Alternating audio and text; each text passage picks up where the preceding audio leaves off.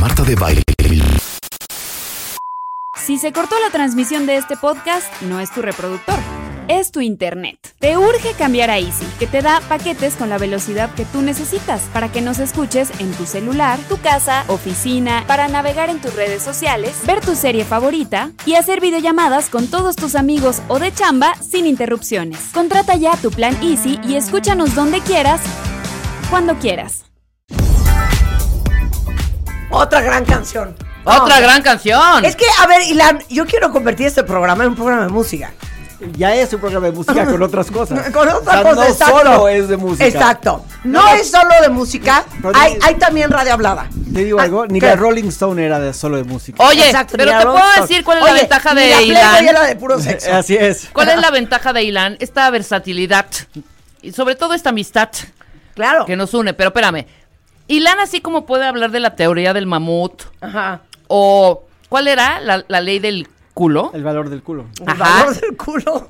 Eres un imbécil. También tiene un corazón, un corazón bastante, bastante eh, enorme, grande y bien caluroso. No, y bien ubicado. O sea, bien ubicado. Cuando leímos la El eh, texto. todo el texto que nos mandó, de verdad se me hizo un nudo en la garganta, Ilan. Muchas gracias. Y hasta nuestra nueva coordinadora Constanza dijo, güey, o sea, me quedé bastante conmovida. De verdad, Ay, ¿eh? Mi Bebo. Gracias. Oye, pero Bebo, tú pensaste que nunca ibas a encontar mujer. Ahí nos quedamos. Sí, yo pensé que yo, la verdad es que Gina me rescató de, de una existencia en la soledad Ah, y, y me ha dado dos grandes críos que son mis dos grandes maestros. Es- eso es cierto siempre, ¿no? tus hijos son tus grandes maestros. Claro. Pero venimos de que tú decías, güey, no tengo pegue, no estoy bueno para ligar vieja. No. Agarraste una gran vieja. Sí, una- Porque aparte que es muy guapa, La más es muy inteligente. Sí, es muy Es abogada también. Así es, y, gracias a Dios no tiene tan buen gusto. Tiene muy Gracias. gusto. Oye, y entonces, tú siempre quisiste ser papá. Yo siempre quise ser papá, no siempre, yo pe- muchos años pensé que no iba a ser papá. Ajá. Pero ser papá es de todo lo que soy, ¿Sí? lo más chingón que soy es ser papá. Es ser papá. Sí, sin duda. Ok, ¿qué pregunta le quieres hacer a todos los papás que están escuchando este programa en este momento? ¿Qué pregunta? Una, una pregunta de entrada. O sea, ¿qué, qué cuestionamiento quisieras tú poner sobre la mesa para esta bellísima exposición que vas a hacer? A ver, si tuviera que empezar con una pregunta, la pregunta es, ¿qué han hecho que tus hijos hagas que nunca pensaste que harías? O sea, ¿qué han hecho Que- por sus hijos Sí. o con sus hijos que nunca pensarían que hubieran hecho? Por ejemplo, Ajá. yo antier me Ajá. convertí por culpa de Leonardo Katz, Ajá. Leo Katz, te mando un beso. Sí. Por culpa de Leo Katz me convertí en un experto en cactuses. En cactuses. Porque aparentemente los cactuses son el objeto de la intriga de Leonardo Katz. Y me ha hecho muchas preguntas acerca de los cactuses. Y últimamente, o sea, yo creo que ya podría yo dar un curso sobre, los sobre el cactus. cac- Sobre el sí, cactus. sobre, Sobre el cactus. cacti. No, yo te voy a decir una cosa. Para mí, de los sacrificios más cañones de un padre, es ir a Disneylandia. Ah, no. O sea, Uy, no puedo no, creer no. el esfuerzo. No, no, no, No no, puedo creer No, el esfuerzo. Mis hijas fueron una vez en Disneyla- a Disneylandia y con eso, Y se y acabó. con eso ya, Ya lo tengan, ¿eh? conocieron. El infierno, el infierno es Disneylandia sin salida. Exacto. Ese es el infierno. Claro. Estoy totalmente de acuerdo. Otro gran esfuerzo. Y esto es más para las mamás. Pero no, es también para los papás. Sábados en la mañana, ir al partido de soccer. ¿De qué me estás hablando? O a la competencia de cinta blanca de De taekwondo. karate o de karate, No, claro. es que de qué me estás hablando. Es que no lo puedo creer. Eso, eso no me caga tanto. Eso, no lo puedo creer. sí. O sea, a mí me gusta, o sea, yo lo que, lo que siento es que cada instante que puedo vivir con ellos a su nivel, o sea, Sí. en su mundo, es una bendición y le tengo que aprovechar. Porque aparte se va a acabar.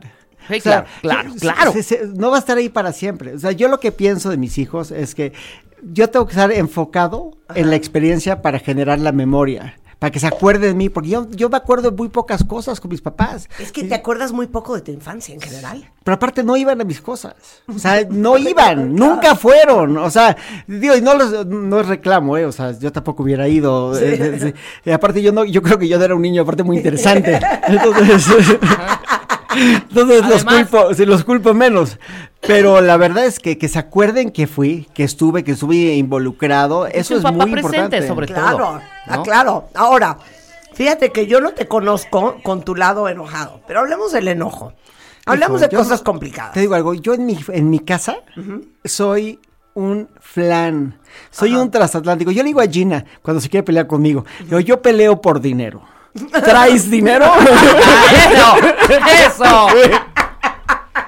Si no tienes dinero, no vamos a pelear. Es- Eso me fascina. Sí. Claro. Yo, yo, o sea, así que yo, yo no regalo esas joyas. no. Claro. Y Yo tengo que estar súper enfocado. Hay cosas que me hacen enojar mucho, pero son cosas o macro, así como injusticias en el mundo, o cosas que pasan en el trabajo, que están sucediendo en el litigio. Pero en mi vida personal, privada, yo ya no tengo esa energía. Yo ya no me peleo, no me Ok. enojo. De nada. No, y te voy a decir una cosa. Yo creo que la primera responsabilidad de un padre es no estar enojado. Es la, o sea, es lo fundamental, porque el, el enojo, estaba hace años viendo una entrevista con De Niro. O sea, tú dices de enojo en general en la vida. Sí, o sea, no seas un- una persona enojada. Claro. Porque el enojo no es un sentimiento, es un hábito. Claro. La gente es enojada, no está enojada. Es una forma de ser. Y la gente que crece en una casa enojada es gente que crece espantada. Y donde hay miedo, no puede haber alegría ni nada más. O sea, el, el matapasiones, el mata todo, el mata alegrías es el miedo. Oye, está muy cañón lo que acabas de decir. Muy. Cuando creces en una casa, piensen en ustedes cuentavientes, enojada, eso mata la alegría. Todo, mata todo. Porque genera miedo. Así es. Porque vives con miedo. Así es. ¿De en qué momento explota esta olla express? Que es mi papá o es mi mamá o es el ambiente de la familia. Pero no puedes hacer nada. O sea, es decir, no puedes prender la tele porque alguien se va a enojar porque está muy alto. No puedes jugar con tus amigos. O sea, no puedes expresarte. No, es, es una prisión. Pero no puedes hacer nada porque estás a expensas de que la gente esté porque ya enojada. veía venir tu papá. Sí. ¡Qué horror! claro, ¡Qué horror! Exacto, exacto, exacto. No, este, o sea, este tema de el enojo como un hábito, como una forma de ser, como un, como una parte de la personalidad. Y de se te vuelve un hábito, ¿eh? Ah, claro. Digo, yo vivo eternamente contrariada, tú, lo- tú lo sabes. Sí. Pero, pero somos contentos. Y eso es un gran contrapeso. Es que te voy a decir algo. Una cosa es ser efusivo Sí. y otra cosa es ser enojado. Sí. El enojo es una frustra es, es una manifestación del miedo y la frustración. Entonces yo creo que lo primero que tienes que ser para ser papá es trabajar en ti para no ser un ser humano enojado. Claro. Y de hecho hay cursos de anger management, si alguien lo ocupa, ¿eh? Sí. Hay cursos de anger management. Segundo, Segundo, o sea, ¿qué más para ser papá? Déjame ver mis notas. que el entusiasmo, tengo, el entusiasmo. Ah, sí, el entusiasmo. O sea, A yo, otra cosa, a ver. A mí me gustaría Sí. que mis hijos les encantaran las cosas que a mí me encantan. Me fascinaría. el golf. El golf, Ajá. este, El arte. el arte. Un día estábamos entrando al museo y me dice Max, ¿sabes qué, papá? El arte me hace querer vomitar. Y le digo, bueno, está muy bien que el arte te quiera hacer vomitar porque quiere decir que sientes algo y eso es el, el puto del arte. Me dice, no me estás entendiendo. o sea, es decir, lo odio tanto que quiero vomitar. Sí. El gran Max. Pero sí, o sea, a mí me gustaría que les gustaran las cosas que me gustan, la literatura, la ciertas cosas de la música, pero en el fondo, el chiste es que hay que meterlos al mundo de tus entusiasmos, pero hay que participar en sus entusiasmos. Y eso está muy cañón. Te voy a contar una historia. Y oigan esto porque es, es de vomitar. Es más, el día que lo presentamos todo el mundo lloró. Colexia, que es una compañía de estudios de mercado, eh, Guido Lara presentó un estudio de encuestas que le hicieron a los niños. Y era qué es lo que más quieren los niños y qué es lo que más feliz les hace. Entonces, desafortunadamente uno pasa gran parte del día, ¿no? Viendo cómo vas a pagar la colegiatura, de dónde vas a conseguir para comprar los, los, este, los tenis nuevos y de dónde vas a conseguir un iPad y cómo vas a conseguir una consola, etcétera, etcétera. Pero en el estudio sale que lo que más feliz hace un niño y lo que más quiere un niño y de lo que más padece, carece y necesita es de que sus papás jueguen con ellos. Uy. Cámara. ¿Qué Cámara. es lo que triste. muchas veces te cuesta más? Porque como dices tú, encontrar qué que te entusiasme lo que le entusiasma a tus hijos, cuando en realidad te entusiasma menos 10, Claro. Es bien difícil. Es que la sinceridad no es todo. Si la puedes fingir, ya chingaste. Sí, es- es- Y no es, falta, no es falta de amor, no hay, hay muchas mamás Claro. y muchos papás O que no juegan con sus que- hijos que- y que no es falta de amor. les cuesta mucho trabajo, Es ¿no? falta de energía. Jugar a la muñeca, Sí. jugar a la casita. O de paciencia. Jugar a los Pero carritos. mi problema. hablar de Sí. cactus siete horas consecutivas. Eso yo sí puedo hacer. Lo que yo no puedo hacer es vivir de rodillas. O sea, que ¿Sabes? Cuando tú estás con un Vamos niño. a armar el ego aquí en la vives, sombra, o sea, papá. yo no puedo vivir de rodillas, me incomodo. Yo no puedo, o sea, yo tengo que hacer todo o sentado O en una o mesa. parado. O sea, yo, yo tengo que hacer en una forma más cómoda. Yo no puedo estar gateando, agarrando cosas. Yo, yo no me O construí sea, así. yo no puedo estar en flor de loto. No. Ujú. en No, flor de no, loto. no, no. Oye, pensé que iba a decir de rodillas, de rodillas de esclavo. De esclavo de Porque tus aparte hijos. hay otro tema que acuñó Horacio Villalobos, eh, que es el bebé verdugo. Que eso pasa en, en- en- en parejas, por ejemplo. Todos tenemos un bebé verdugo cerca, ¿no? Entonces, ¿cuál es el bebé verdugo? Pues, ¿cómo es un bebé? Un bebé es delicioso, divino, una monada. Bueno, la cosa más hermosa que te puedas imaginar. Divinos, deliciosos. Pero. Lloran, piden, chillan, necesitan, quieren, demandan, son de alto mantenimiento. Entonces, por ejemplo, yo le digo a Juan, mi marido, que él es mi bebé verdugo, ¿no? Todos somos el bebé Todos verdugo, somos es el bebé verdugo de alguien más. O sea, cuando y vemos- los niños son bebés verdugos, ¿no? Todos Porque- los hijos. Ajá, todos O los hijos. Es decir, todos juzgamos a nuestros papás Sí. muy duro. Sí. O sea, el- a veces merecido, a veces eh, inmerecido, pero el juicio al padre tiende a ser severo y el juicio al hijo tiene que, debe, o sea, por lo general es muy laxo. El amor al hijo es incondicional y el amor al padre es hipercondicionado. Hipercondicionado, 100%, 100%, 100%. y se repite ad infinitum ad nauseam. es que esto se paga. O sea, la factura que nos deben nuestros hijos, eso no nos los van a pagar nunca. La paternidad y la maternidad se paga en cascada. O sea, tus hijos van a pagar lo que tú hiciste por ellos con sus hijos. Es en cascada, es para abajo, no es para arriba. Ahí medio salpica, ¿no? Y te cae un gracias, pa, por todo lo que hiciste por mí. Más nada, ¿eh? Más nada. Más nada. Más nada. Ok. ¿Qué? No, aparte, hablando de eso, mi- la forma en la que yo besuqueo, manoseo, aprieto a mis Sí, hijos, sí. Así no eran conmigo. O sea, yo todo el día, de hecho, Leo, cuando quiere algo, me dice, te doy 30 besos. Ah. El, el pedo es que me los da como, eh, como así con metralleta, ¿no? Sí, no, sí, no, sí. O sea, Dios, Sí, 30, pero pausados. o sea, 30 de un jalón no cuentan. Tiene que ser 30 pausados. Mis, mis papás no eran así, no me agarraban, no me pellizcaban, no me, no- mis papás no eran así conmigo. Claro, claro, claro. Y el contacto físico es bien importante. Sí. Hay un libro que dice cómo realmente amar a tu hijo. Y dice que el- el- una de las grandes falacias es creer que porque tú amas a tus hijos, automáticamente ellos se sienten amados por Sí, ti. lo saben. Claro. ¿Y cuántos de nosotros o de ustedes crecieron diciendo, no, pues que mi mamá no me quiere? Y te apuesto a que tu mamá sí te quería. Lo que pasa es que a lo mejor no era efectiva transmitiéndote el amor. Entonces, en ese libro dice cuatro cosas. Eh, focus attention, este, otra es contacto físico, contacto visual y words of praise. Entonces, y se nos olvida el tema del contacto físico. Sí, Y sobre no. todo en los hombres, ¿no? Ajá. Sobre Sí. todo en los hombres. Para mí no. No, así no. Ok, idiotas. Así, a ver. ¿De qué hablas? A ver. A ver. Solamente un idiota Ajá. trata a sus hijos como si fueran unos idiotas. Sí, O sea, ok, ok. Es decir, el respeto, pero esto va a un tema mayor, ¿no? Pero digo, el respeto con el que tú tratas a las personas, a todas las personas, pero empezando por tus hijos, ¿no? Claro. El respeto es el sello, es el sello de quién eres y de cómo te van a recordar. Es decir, primero hay que respetar a sus madres, hay que respetar a todas las personas que los rodean, pero ellos hay que tratarlos con muchísimo respeto.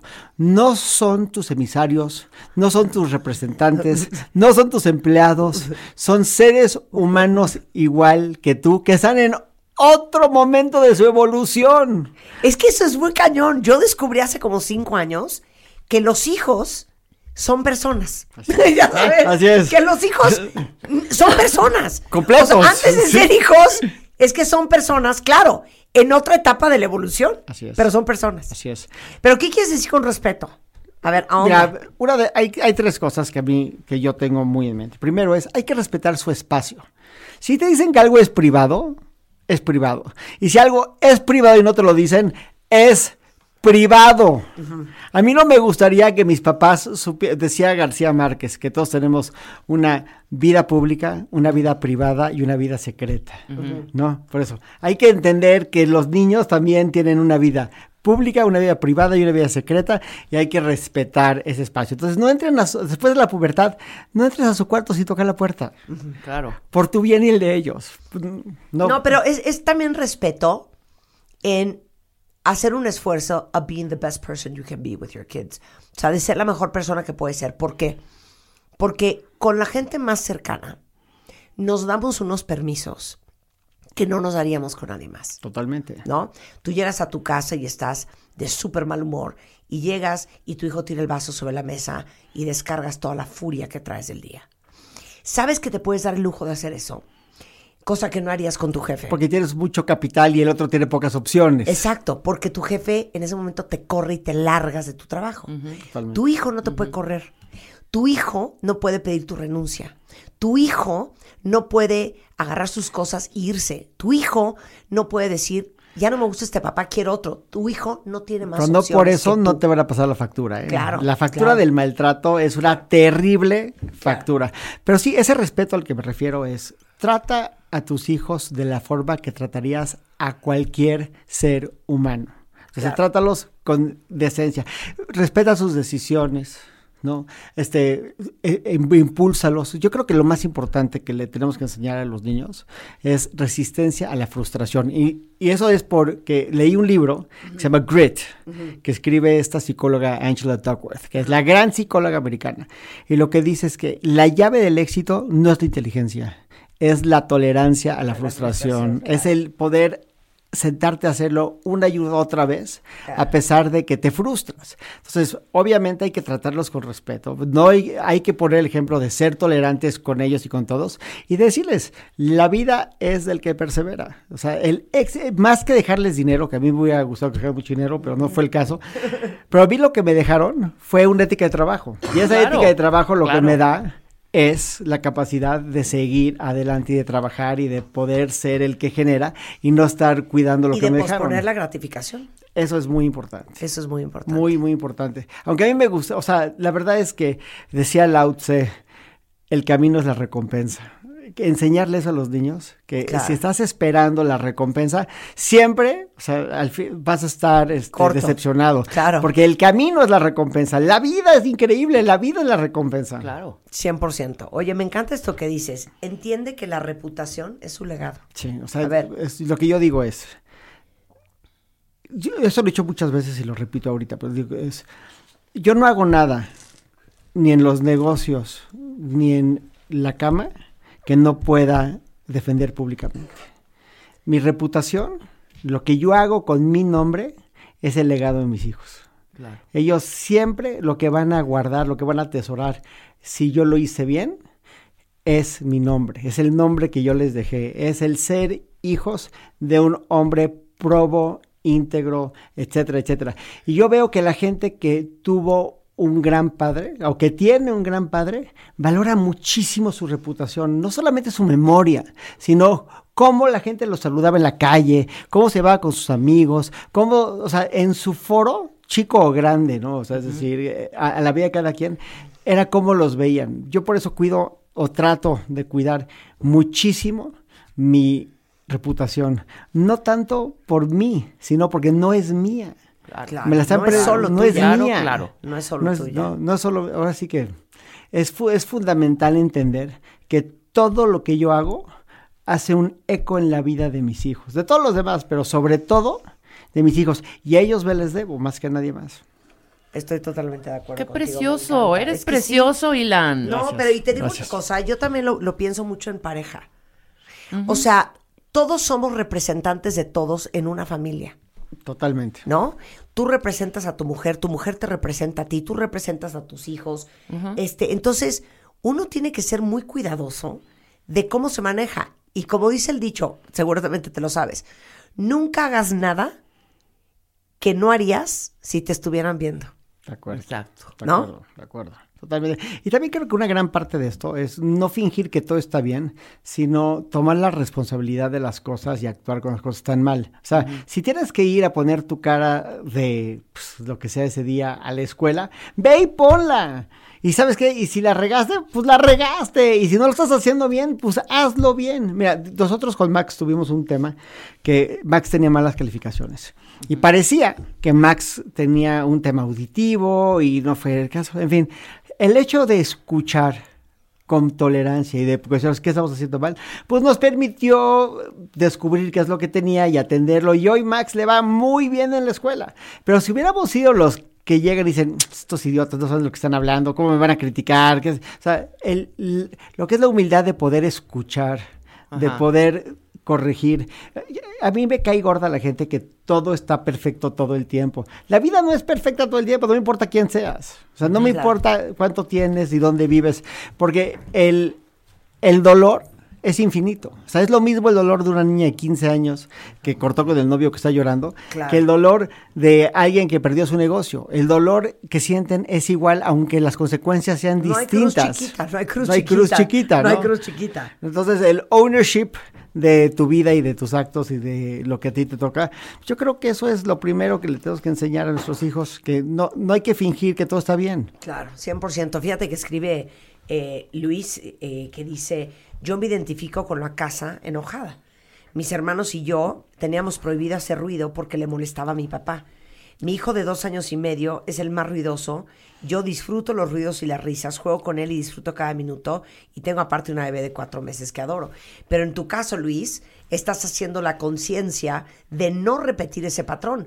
Porque hay un dicho que a mí me encanta que dice el que no repara, repite. Y normalmente uno tiende a repetir lo que uno vio todos los días porque eso es lo que te es familiar.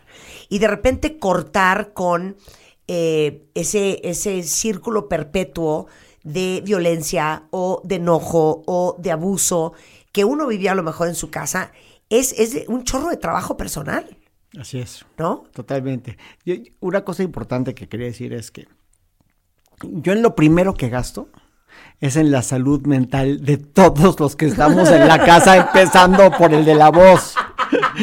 ¿No? En lo segundo que gasto es sea, en todos el- están en terapia. Todos, o sea, somos Es que, ¿cómo crees pacientes no? profesionales. Claro, claro. Somos pacientes profesionales. No hay, el único que no está en terapia full time Sí. es Leo, pero Sí. él es más turista Sí, de sí, la sí, terapia, sí. ¿no? Sí. Pero tenemos, Gina tiene su terapia, Sí. yo tengo mi terapia, Sí. Leo Max tiene su terapia, después tenemos una terapia para hablar acerca de la terapia de todos los demás. Qué bonito, qué bonito. Pero es que, es que la terapia, que es gran parte de lo que hacemos en este programa, debería de ser parte de la canasta básica. Así es. De todos. Por, por supuesto. Entonces, primero, la salud mental. Claro. Segundo, la educación, ¿no? Sí. O sea, la- el estar a gusto. Y, y por último, las memorias, las experiencias, más que los objetos, las experiencias. 100%. ¿no? O sea, no me importa si tienes mucho dinero ¿Cómo no. te viven tus hijos? Híjole. ¿Y ¿Cómo lo vives? ¿Sabes qué? Te digo, no nada más mis hijos. ¿eh? Sí. Yo siento que soy el. O sea, yo. A ver, déjame decir esto con sí. cuidado. A ver, no, dilo, dilo, dilo. Yo siento que si existiera un Oscar, Sí. todos los días me lo deberían de dar. Y, y- porque soy fenomenal, soy excelente, soy entregado, generoso. Oye, Pero déjame decirte algo. eh, tuvimos bien, esos una- aplausos para ti, hombre. Antes de que me fuera de viaje, tuvimos una cena en mi casa y estaba Ilan. Y al final del- de la noche, ya cuando todo el mundo se despedía, pues ya besos y abrazos. Y bueno, Ilan fue la sensación esa noche. Al día siguiente me obvio. llamaron todos a decirme. Qué cuate más fabuloso, porque ustedes no han escuchado todo el, el, el, el arco iris que Toda les ofrece Ilan. que maneja O sea, Ilan. contó chistes, anécdotas, citas de libros. Profundicé. Profundizaste, pusiste teorías sobre la mesa. Entonces te deberían de dar un Oscar por Fabulousness. Yo estoy de Sí, acuerdo contigo. pero en mi casa tengo un 6. en casa, tengo mi- a lo máximo que puedo aspirar es a un 7. ¿Por qué no un 10? No, o sea, no existe, es imposible. ¿Por No, no existen. O sea, para mí, es, ¿sabes qué? Los he aclimatado a la excelencia. Ese es el problema. los- claro, los claro. aclimaté a la excelencia. la- la vara es demasiado Sí. alta. La expectativa, claro. Oye, qué y, bonito. y el amor. El amor. El amor es, ámalos a morir, mátalos de amor. mis hijos me van a perdonar mis defectos de carácter, sin duda, cuando recuerden la cantidad de amor que les di. Y yo creo que voy a perdonar o que yo he perdonado las fallas de mis padres pensando en el amor que a mí me han dado. Ay, qué bonito. Claro. Gracias. Ilan, qué bonita interpretación. qué bonita participación. Un mensaje para los papás este próximo domingo, que es el día su día, que es el día del padre. Ilan. primero felicidades a todos los Es que yo lo, a mí lo que más me traumó, y te voy a decir por qué es lo que más resonó. Porque creo que sí es un hábito de mucha gente. ¿Por qué? Porque nuestra vida hoy es muy diferente a cómo era la vida de nuestros papás. Vivimos en un mundo de muchísima presión, muy complicado. Eh, mucha información. Mucha información, eh, multidisciplina, multitasking. Trabajamos las mamás, trabajan los papás, estamos muy ocupados que hemos perdido la tolerancia a la frustración. Vivimos deprisa, vivimos con urgencia, no tenemos paciencia. Y como dice mi amiga Sisi, la prisa mata todo. Mata hasta el amor. ¿No? Entonces vivimos deprisa, vivimos ansiosos y vivimos contrariados. Y es imposible que tus hijos crezcan como deben de crecer si viven en una casa de gente enojada. Así es. Por eso, mi último consejo es, siempre que estén con ellos, piensen en que no están aquí para, para ustedes, están aquí para ellos. Tu chamba es para ellos. Sí, it's not about you. Sí. O sea, el día que decidiste ser papá, ya renunciaste. Ya no, ya no eres tú, güey. Ya no va, ya tú eres. Secundario. Eres una máquina de dar. Naciste para dar. Ya ahora vas a dar, dar, dar, dar, dar. Y si te toca algo al final, pues qué bueno. Y si no, ya diste. Oye, pero les voy a decir una cosa. Eso es muy cierto. Si ustedes, porque aquí me puso alguien, oye, ya después de oírlos, quiero tener hijos. Yo les voy a decir una cosa. Si ustedes no son o no están dispuestos a ser una máquina de dar, no tengan hijos. Es que no tengan hijos. Porque es dar y es dar a manos llenas. Dinero, esfuerzo, tiempo, paciencia, cariño, amor, eh, eh, todo. Todo es a manos llenas. Si ustedes no son una máquina de dar, no Yo tengo una amiga que no decidió no tener hijos porque dijo, es que hija, yo amo dormirme tarde. Yo soy la más egoísta. Me encanta echar la flojera. No puedo tener un hijo porque no puedo hacer ese sacrificio. No, es mi personalidad. No puedo dar esa cantidad. Si ustedes no son una máquina de dar, no tengan hijos. Totalmente. Deberían, a ver, cualquier idiota, necesitas una licencia para manejar un coche y cualquier imbécil puede tener un hijo. está mal. Debería haber una prueba para ser papá. No puedo creer que para, para, para recetar un antibiótico tuviste que haber estudiado por lo menos 6, 8 años de medicina. Pero cualquiera puede tener un hijo. Pero cualquiera puede tener un hijo cuando es lo más complejo que hay en el mundo. Pero me encantó, si no eres una máquina de dar, no tengas hijos. Porque esa mano llenas. Máquinas de dar ánimo. ánimo, ánimo, ánimo. Ilan Katz lo pueden encontrar en Twitter, es arroba Ilan Katz Mayo, por si lo quieren decir. Amo verte, my friend. ¿O quieres hablar de cirugía plástica con Abel de la Peña? No. ¿Hay algo que te quieras operar? No, gracias. ¿No? Yo sí, pero no. Man boobs. Man boobs, no, gracias. Eh, es, esculpir el abdomen. No, pero sí creo que mi nariz podría ayudar. Tu nariz es perfecta, no, tu nariz es perfecta. Gracias, gracias. Es una pequeña manzana. Gracias. Abel de la Peña está con nosotros al regresar. Los errores más graves. Qué horror del bisturí. Al volver, no se vayan. ¿Todavía no tienes ID de cuenta viente? No. No, no, no. Not yet, yet, yet. Consíguelo en martadebaile.com. Martadebaile.com. Y sé parte de nuestra comunidad de cuentavientes. Marta de Baile 2022. Estamos de regreso. Y estamos donde estés. Abel de la Peña, cirujano plástico y reconstructivo es el director del Instituto de Cirugía Plástica del Hospital Ángeles de las Lomas en la Ciudad de México. Picudazo, doctor, picudazo, doctor. Es más, si yo me operara, me operaría con Abel, por ejemplo. Con eso ya les digo todo. Y miren que yo no me he operado nada. Pero si me operara, sería con Abel. Pues es un gusto y además un placer poder saludar otra vez en, en presencia, ¿no? Después de tan de este par de años que ¿Qué tal? Nada más en, en, en Zoom y haciendo todos estos en línea. Y ahora ya aquí presentes, así es que un gran saludo a todos tus cuartavientes. Un gran. Oye, ¿por qué queremos hablar de los errores más graves del bisturí? Yo creo que esto es bien importante. Fíjate Cállate que, los ojos. que ahora, cada vez más, yo te ¿Qué? diría, ¿Qué? el 60% de mi consulta está relacionada solamente con resultados no exitosos realizados en todos lados. ¿eh? A ver, ¿puedo yo decir un comentario? Sí, Miren, yo sé que el flujo de dinero es un tema para todos. Sí. Cada uno en su cruz, ¿ok? Pero mi abuela decía que tu cuerpo lo tienes que cuidar porque es el único que tienes para toda la vida. En el cuerpo no se escatima. ¿Y cuántas historias de terror hemos escuchado? de gringas que se vienen aquí a Tijuana o que se van a no sé dónde o a una clínica cualquiera o aquí en México que se van casi casi al metro insurgentes en un en un este en un cubículo a operarse la nariz o historias, o sea, de terror en el cuestión en la cuestión del cuerpo. Uno no puede ahorrar ni un centavo. no se puede Si no tienes no te lo hagas. No Es se que puede escatimar con la Sí. salud. Y fíjate que yo les digo lo mismo. De repente, y por eso sé que grandes de todos estos desastres que vemos están dados porque de alguna manera o no tengo el tiempo o no tengo el dinero, pero ¿por qué no en lugar de hacerme esto me haces otra cosa? Y entonces yo siempre le digo, mira, yo creo que las cosas solo hay una manera de hacerlas y es perfecta. ¿eh? Si no podemos hacerla perfecta, mejor no hay que hacerla. No hay que hacerla, no hay que hacerla, No. no, hay que hacerla. Y entonces empieza el de que, pero ¿y si nada más me pones un poco aquí y vemos qué tal queda y tal? Y es el inicio del desastre, Claro. ¿no?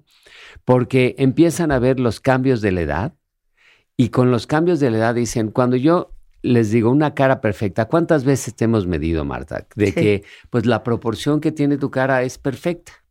Imagínate que si de repente se me ocurre a mí, no sé por qué artes, decirte, yo creo que contigo podría ir muy bien si te pongo ácido por aquí, por acá y por allá, y entonces tu belleza la empiezo a deformar. Claro. Posibilidad de éxito cero.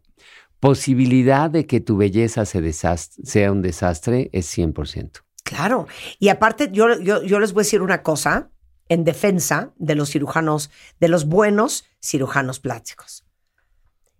No quieran o no queramos resolver los problemas que uno trae Claro, sí, sí, sin bisturí cuando eso solo se resuelve con bisturí. ¿A qué voy? Les voy a poner de ejemplo a Madonna. Claro. Madonna, en vez de meterse todo el ácido hialurónico que encontró en Europa, Así es. debiese de haberse hecho un lift en la cara. Claro. Pero ella quiso resolver el, el- el- la colgadez de la piel de la edad, La laxitud. rellenándola como si fuera es. globo. Y luego nada más parece que las inflan y, en- y se pierde la belleza. ¿Por qué? Porque yo les digo, ¿cuál es la indicación entonces del ácido hialurónico? Estructura. Si tu estructura le falta el mentón, por ejemplo, que no tienes mentón, y te pongo mentón, te va a ir de maravilla. Claro. Pero yo no voy a resolver la laxitud Tú, claro. con eso. ¿Cuántas pacientes vemos de que les ponen ácido hialurónico en el pómulo porque se les salen las bolsas de los párpados? O abajo de los ojos para rellenar lo hundido de la edad. Sí, no, no, no. Hay cosas que solo se resuelven con bisturí. Y sabes también qué pasa? Que nosotros para cirugía plástica, para hacer cirugía plástica, nos toma 12 años. Y resulta que hoy en día, ¿no? Hay programas en línea que, que en un año te dicen, ya Eres cirujano ya plástico. eres, ya eres, no, no pueden decir plástico porque Sí, para sí. ser cirujano plástico tienes que hacerlo, pero te dicen, ya eres cirujano estético. Sí, exacto. Y entonces- cualquier cosa. Y la gente pues no, no tiene la capacidad de, de discernir qué diferencia hay entre un cirujano plástico que lleva 12 años haciendo esto para poder ser cirujano plástico y alguien que tomó un curso en línea de un año. Es que, a ver, hay una métrica. Para ser un profesional, tienes que tener 10 mil horas Así de es. vuelo. O sea, tienes que haber hecho lo que haces 10 mil horas. Claro. Yo llevo 35 años haciendo radio. Yo creo que esos son, a ver, sácame la cuenta, Cons. Yo creo que esos son más de 10 mil horas. Te imaginas, 34 años en promedio, digamos, dos horas diarias, ¿cuántas horas de vuelo tiene? Exacto. ¿Tú llevas siendo cirujano plástico cuántos años? 36 años. 36 años. ¿En promedio cuánto dura una cirugía tuya? Hijo, las mías sí son buenas porque Sí, en sí. promedio, en promedio, eh, Sí. deben durar seis horas. Uy, Seis horas. es decir, Ok, hay de 10, 35 de años 12. Por De seis. 6 horas. 35 años de 6 horas. Más o menos. Imagínate, tienes 204 horas de vuelo. 204 mil. 204 Sí, mil. 204 mil horas de vuelo. Claro. ¿Y yo cuántas tenía? 70 mil, ¿no? Por ahí. 64 mil horas de vuelo. Respétame Claro. en buena onda. Entonces, no puedes ir con alguien que empezó antier. Así es. No puedes empezar con alguien que empezó antier y que no tiene la certificación. Entonces dirías, lo primero tienen que ser cirujanos plásticos certificados y calificados. Eso es obvio. Pero yo te quiero hacer otra pregunta.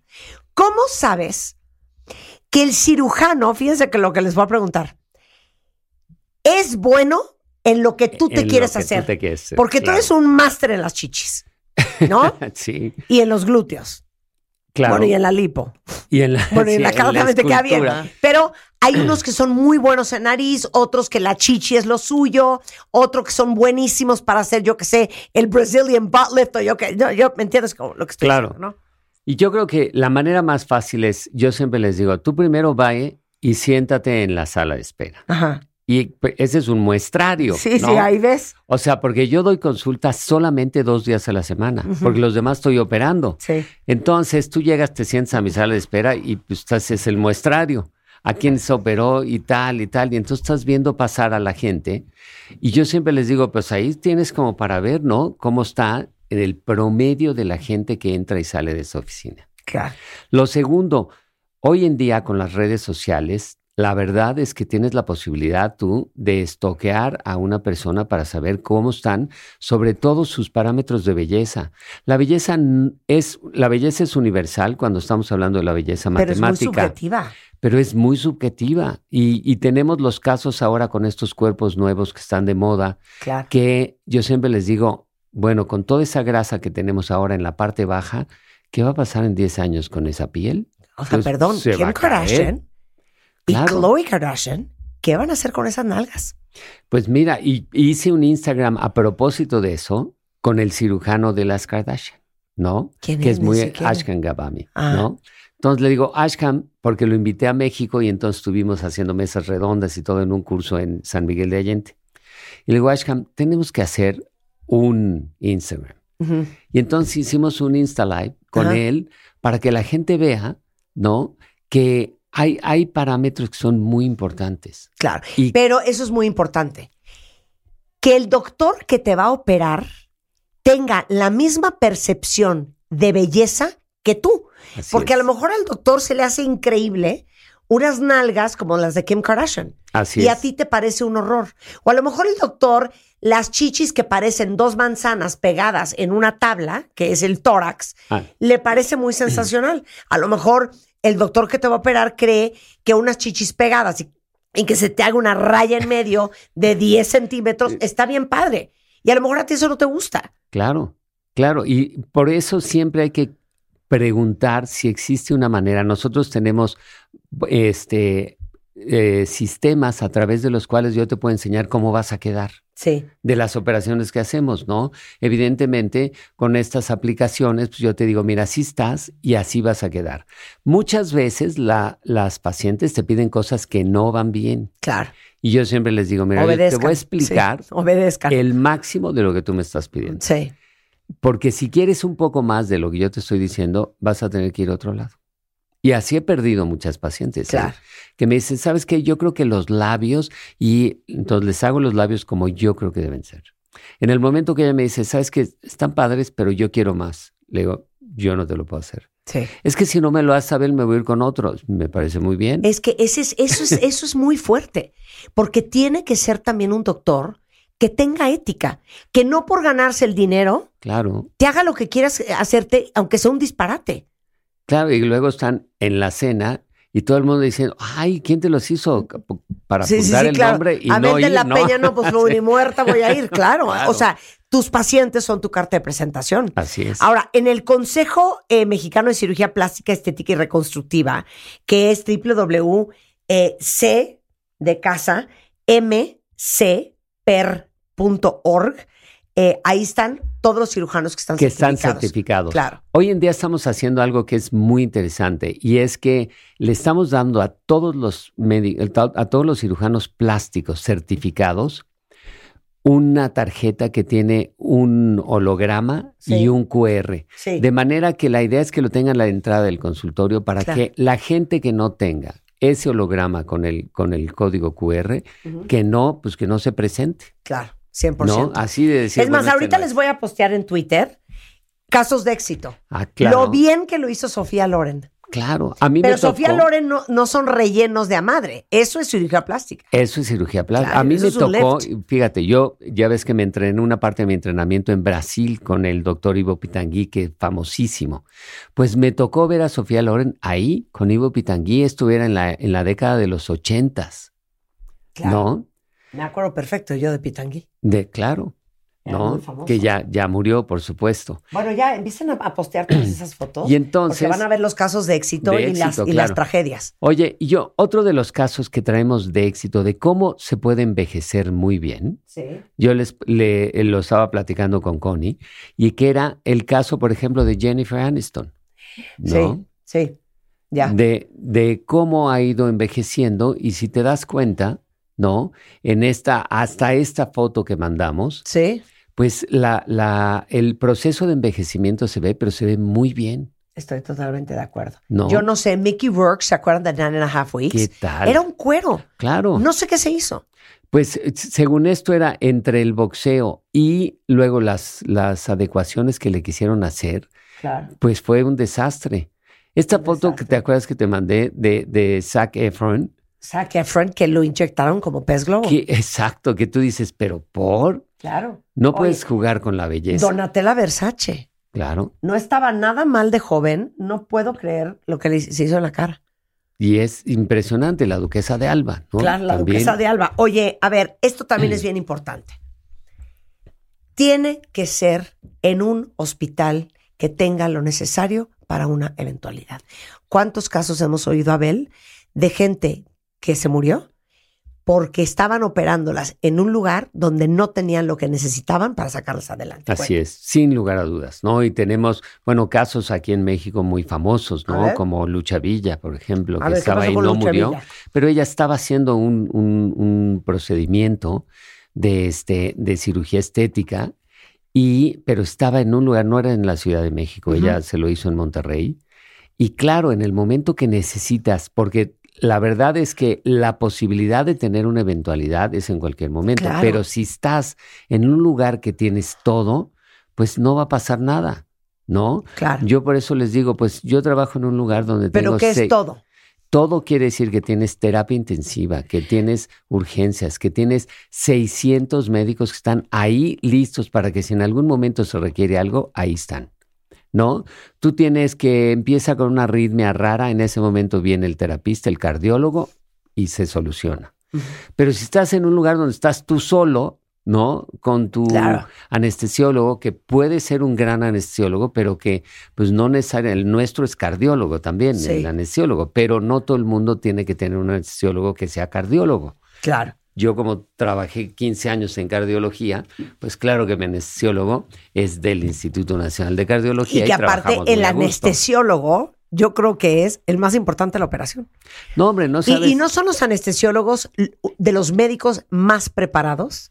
De- claro, porque tienen que saber de medicina interna, de cardiología, eh, de manera que el mío es muy estricto, a pesar de que todo lo que hacemos es medicina privada, él es capaz de llegar y decir, no, ¿sabes qué, Abel? Me da la impresión que está tosiendo un poquito así y la estoy oyendo, necesito ahorita antes de dormirla, le voy a hacer una tomografía. Y no, no me da opción porque si no, no la duerme. Entonces, lo que él necesite para saber que va a estar perfecto durante el procedimiento quirúrgico, se hace.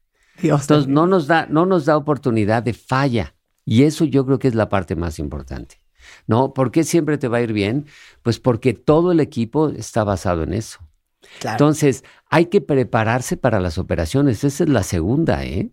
Este, eso de que pues yo viajé a Colombia y fui y me hice y tal, yo llegué y al día siguiente me operaron. Esa parte en, en nuestra práctica es imposible.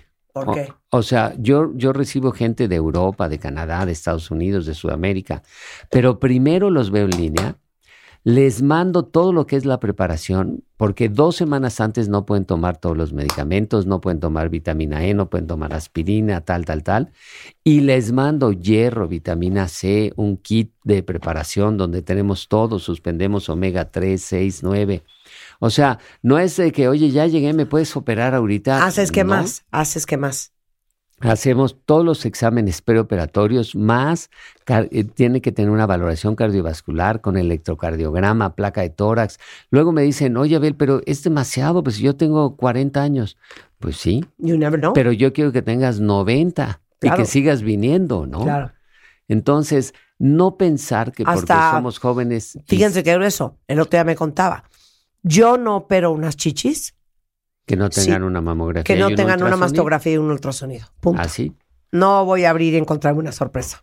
No, claro que no. Y las hay, ¿eh? La Y las paciente, hay. la paciente de ayer, para no ir más lejos, una paciente que venía a aparecer un contorno corporal increíble, tal, le tomo la mamografía, el ultrasonido, tiene una cicatriz, y entonces la mando a este a Pau, le digo, Pau, pues, le veo una cicatriz, me dijo, déjame marcarla y se la quitamos. Y si todo sale bien. Con biopsia y todo, ya la podemos Procedemos, operar. claro. Pero no es al chilazo. Pero no es así. Claro. Entonces, no, no, es muy importante entender que una operación es un procedimiento que debe ser preparado y luego realizado. Exacto. 100%. 100%. 100%. Y pues obviamente aquí la parte más importante está de que ustedes pueden, es, es más, deben de tener la confianza de llegar a decirle al doctor, oye, ¿y tú estás certificado en cirugía plástica, estética y reconstructiva? Si empieza a haber titubeos con que no, pero yo soy cirujano facial, por ejemplo, que no quiere decir nada, ¿no? Claro. Pues evidentemente no es la manera de llevar a cabo un, procedimiento en la cara. 100%. 100%. ¿no? Y lo segundo es, créanme, ¿cuál es el objetivo que persiguen cuando se hacen un procedimiento? Si tú estás a gusto con tu cara, lo único que queremos es no mostrar datos de envejecimiento. Claro. Entonces, oye, ¿por qué yo le voy a hacer al Da Vinci? Y entonces te voy a levantar los pómulos y te voy a sacar la mandíbula y te voy a hacer un poco lo de Zac Efron, ¿no? Que tú ves esa, esa parte donde la verdad es que la cara de Zac Efron como la de Meg Ryan, que son dos que tú dices, era una cara tan agradable Claro. y el balance descompuso. tan bonito Claro. y, y en el momento que decidieron cambiarlo, y ese, ese cambio seguramente es parte del cirujano que dijo, te voy a levantar el mentón, te voy a sacar los pómulos, te voy a hacer, y se acabaron la, se acabaron la carrera de Meg Ryan. 100%. En 100%. un dos por tres. A ver, si quieren contactar con el doctor Abel de la Peña, él es el director del Instituto de Cirugía Plástica eh, y Reconstructiva del Hospital Ángeles de las Lomas. Ahí les van eh, los teléfonos. Es 5246-9639. 5246-9639. Así es. Igualmente en Instagram, que subes muchísimo contenido, Doc José Abel o Instituto de Cirugía Plástica.mx. El verano es un buen momento para operarse. El verano es un gran momento para operarse porque los niños no van a la escuela y acuérdate que las señoras llevan al niño y lo recogen y el fútbol y todas sí, estas sí, cosas. Es el mejor momento para mandar a los niños al camp. Claro. Tú te operas y como si nada hubiera pasado. Pero vamos a regalarle algo porque ya que estamos aquí, regalarle algo a los cuentavientes, ¿no? Venga. Entonces, claro. A ver. ya, ve- ya ves que abrimos la clínica nueva en Palmas, una clínica donde tenemos todo lo que no es invasivo. Todos los láseres, depilaciones, tratamientos de cara, diagnóstico. Y dentro de la clínica tenemos la- una médico internista, nutrióloga, dermatólogo, un cosmético dental que se encarga de todo lo de carillas y diseño de sonrisa, tratamiento capilar, de manera que tenemos todo lo one que se shop. necesita, ¿no? Y entonces, ¿qué es lo que vamos a hacer? Vamos a regalarles 10 evaluaciones holísticas. ¡Yay! Muy ¿no? bien. Entonces, a los primeros 10 que hablen a la oficina los van a ir anotando y en la evaluación holística, ¿qué les van a hacer? Llegan, la nutrióloga se encarga de hacerles un in-body donde vamos a poder ver grasa total, grasa visceral, exceso de grasa, falta de masa muscular, líquidos, etcétera. Y luego un diagnóstico de la piel. En este diagnóstico de la piel se ve increíble porque te ves por fuera y luego cómo se ve la piel por dentro. Claro. Cuántas manchas vienen, cuántas arrugas, cómo están las bacterias, todo.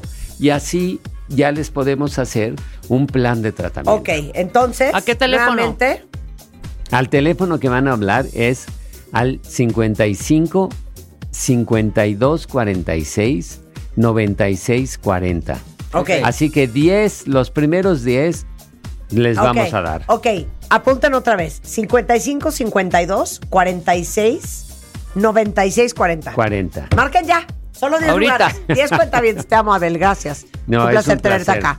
Son las 11.12 de la mañana en W Radio. Regresando, Ana Kudish. De las más perras abogadas familiares que hay en México. ¿Cómo no? Todo sobre divorcios. Les Sí. dijimos que nos mandaran Sí, sus ¿eh? preguntas. Vamos a leer sus preguntas al aire, sus dudas. Y Ana las va a contestar al regresar en W Radio. ¿Todavía no tienes ID de cuenta viente? No. No, no. Now? Not yet. Yet. Yet. Consíguelo en martadebaile.com. Martadebaile.com. Y sé parte de nuestra comunidad de cuentavientes. Marta de Baile 2022. Estamos de regreso. Y estamos donde estés. O sea, sí, ella es la Darth Vader. La abogada de hierro. Es la abogada de hierro. Es el Darth Vader de las abogadas familiares. Ana Kudish es licenciada en Derecho, maestra en Derecho Familiar. ¿Llevas dedicada a esto? No, pues como 25 años. O sea, ¿cuánta gente has divorciado, Ana? Pues muchísima.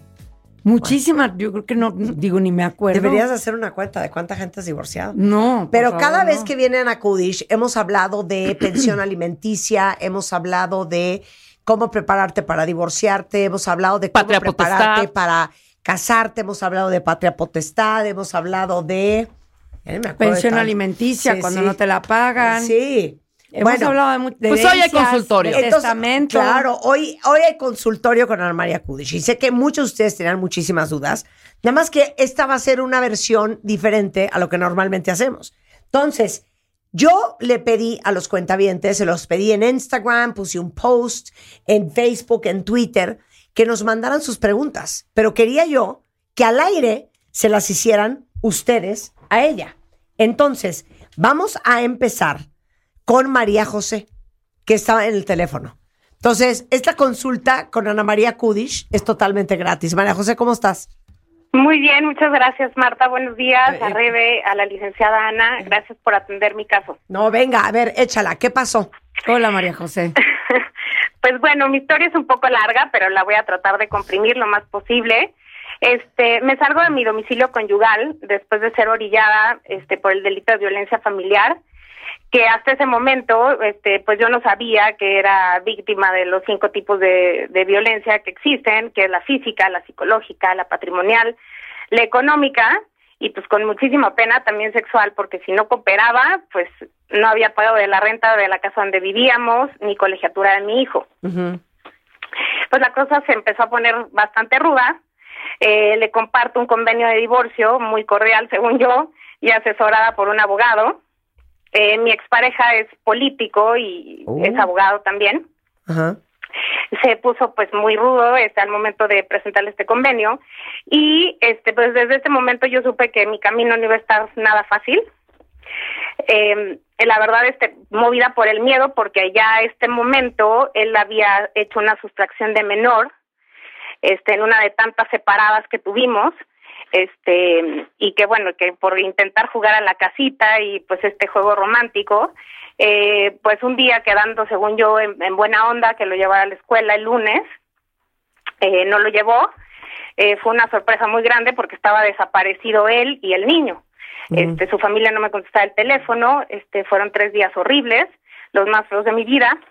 Y bueno después de activar la alerta Amber eh, nadie este pues entendió el proceder de, de este señor que tuvo el corazón de dejar a mi hijo en un albergue del DIF en Ciudad de México cuando nosotros vivíamos en el Estado de México.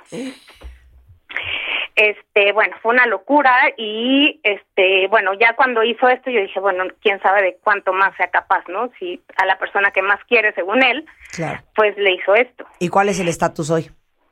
El estatus está bastante complicado, este, pues el señor ya está vinculado a proceso, sin embargo, eh, pues ha metido apelaciones por todos lados, amparos, sobre todo en el juzgado familiar, este metió una reducción de pensión, la cual nunca ha cumplido.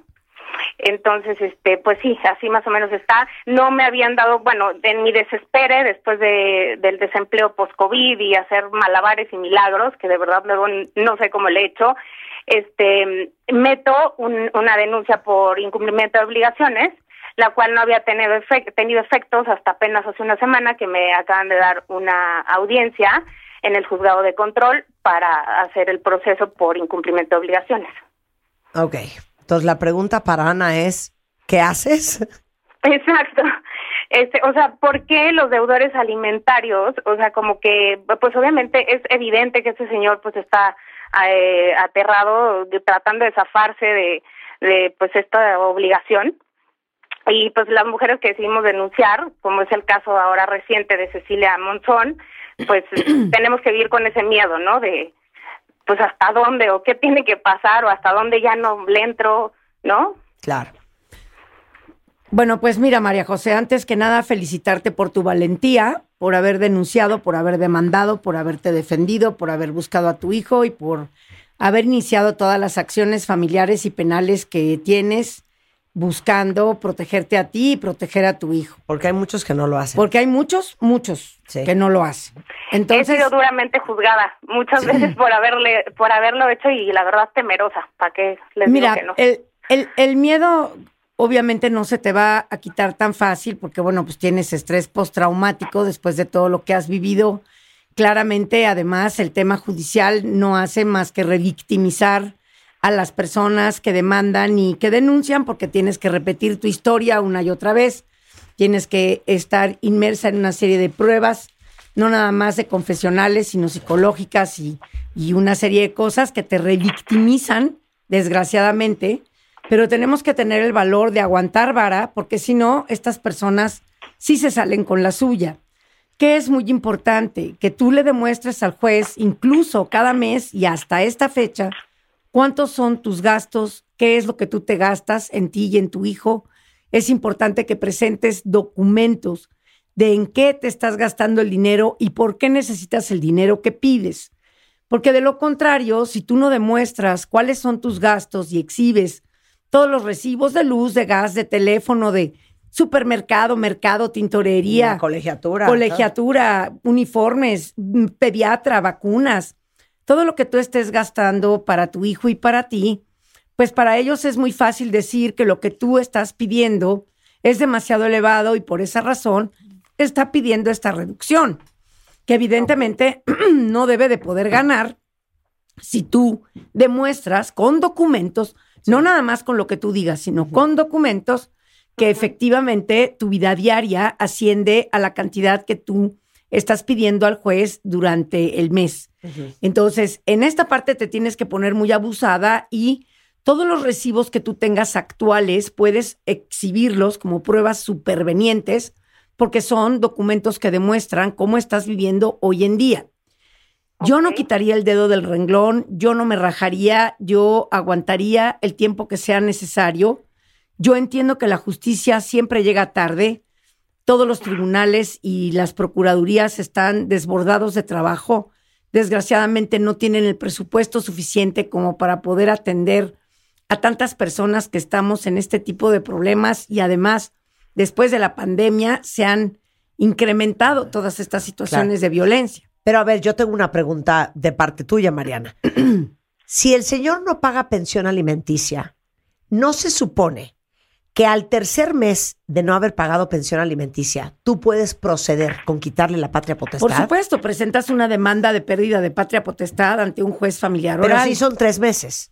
Son tres meses lo que tú te tienes que esperar a que no pague pensión, pero esta pensión tiene que ser una condena. Es decir, como lo tiene María José. Tiene que ser una pensión alimenticia, ya sea decretada por un juez de manera provisional, Sí. porque estás inmersa en un proceso. Y que no pague tres meses. y que no pague tres meses, o definitiva, porque ya terminaste tu proceso. Por o eso, porque pero, firmaste un convenio. pero tú ya tienes una pensión alimenticia fijada por el juez, María José. Eh, desde- bueno, sí, es provisional. Ah, desde perfecto. el 2019 que me divorcié. Sin embargo, obviamente él es abogado, entonces casualmente no deja que pasen estos eh, tres meses y de Ah. repente tengo depósitos fantasmas, 500, mil, o sea, nada semejante a lo que el juez señaló. Sí, pero mira, María José. Pero espérame un segundo, no, no, no. Si él paga menos de lo que es, de todos modos está violando la ley. Si él paga menos de lo que es, está violando la ley y no está haciendo el pago completo de la pensión alimenticia a la cual fue condenado. Pero Ajá. además, la patria potestad no solamente se pierde por no pagar pensión alimenticia, también se pierde por el ejercicio de violencia sobre del niño. Yo creo que si lo fue a aventar a un albergue del DIF, siendo él su padre, Claro. pues es suficiente eh, acreditamiento de una violencia por abandono que te puede llevar a la pérdida de patria potestad, no nada más porque no paga la pensión, sino por el abandono que ha llevado a cabo sobre de su hijo. Pero entonces no, no solo dirías que Mariana aguante vara y que sigas con María el José, proceso, sí. digo María José, sino también no promoverías tú quitarle la patria potestad al señor. Desde luego que sí. Lo que pasa es que para dar una sugerencia así, yo tendría que revisar todo el expediente. Sí. Tendría también que ver si ya se hicieron los estudios psicológicos y psiquiátricos del señor. ¿Y se hicieron? Si siquiera. No ha llegado a ninguna de las pruebas periciales, incluso él ofreció dos pruebas extras más. Ajá. Y el trabajo social, por supuesto que tampoco ha asistido a la pericial, porque obviamente, pues si llega este, la autoridad y ve que el señor vive en un residencial, pues este de, de, de alto rango, pues no le conviene. Entonces ahí se ha detenido todo mi proceso familiar, tristemente. Este, él me hace ir y él no llega. A ver, ¿qué? Bueno, pues ahí tú tienes que decirle al juez que lo aperciba y lo va a percibir primero con multas, después con órdenes de arresto y si sigues sin ir, tienes que promover eh, en términos del 287 del Código de Procedimientos Civiles, perdón que sea yo tan técnica, pero pues ahí se lo soplas a tu abogado, Estoy en el sentido de que si él no se presenta a las pruebas, se tengan por ciertas todas tus afirmaciones, de manera que puedas avanzar. Porque evidentemente este tipo de personajes pues, no se presentan porque saben que no pasan ni una prueba. Claro. Entonces, eh, es importante que digas que si el señor sigue sin presentarse a pesar de los apercibimientos, pues que se tengan por ciertas todas tus afirmaciones. Bueno, Ahí nos está. dejas saber, María José, pero vas todo lo que te dijo Ana. No, ya lo anoté, estoy muy agradecida de verdad y bueno, seguramente a muchas mujeres les puede servir mi testimonio 100%. y a hombres ahora ya que será el Día del Padre, pues que se toquen el corazón, ¿no? Sí, por supuesto, pero no se lo tocan, tú no dejes de preocuparte. Exacto, exacto, hay, que de- hay que demandarlos. Abrazo, María José. You, you do it, girl. You do it. Ay, gracias, chicas. Un beso. Un beso. Superfan. Bye. Oye, ahora tenemos un hombre, porque siempre les digo que gran parte de la audiencia de este programa también son los hombres. Y Francisco nunca se casó con su expareja, pero sí tienen hijos. Entonces, por cuestiones de trabajo, él tuvo que mudarse a Querétaro y la mamá no está contenta con la, la pensión. Bueno, a ver, que nos cuente Francisco. Cuéntalo todo, Fran. Hola, buen día. Hola, Muchas gracias chico. por, por el espacio. A ver, Eh. Pues bueno, eh, de hace un tiempo, un año para acá, me dejaron de, de dar permiso de ver a mis hijos. Yo estoy en Querétaro, yo viajaba a Ciudad de México a verlos y pues bueno, ya no ya no puedo verlos desde hace un año. Ahora Ajá. mi pregunta es concisa, es qué puedo hacer para que a mí me fijen una pensión alimenticia para pasarle a mis hijos mi responsabilidad y también pues un régimen de visitas o cómo podría ser para que ya quede establecido legalmente cómo yo puedo ver a mis hijos y cuándo. Sí, por supuesto. Mira, ¿Por qué? hijos- Porque nunca se casó, ¿no? Sí, pero eso no importa. Finalmente hay un concubinato de por medio. Yo creo Ajá. que lo que debes de promover, tus hijos están en Ciudad de México. Correcto. Tú tienes que promover un juicio que se llama de controversia del orden familiar.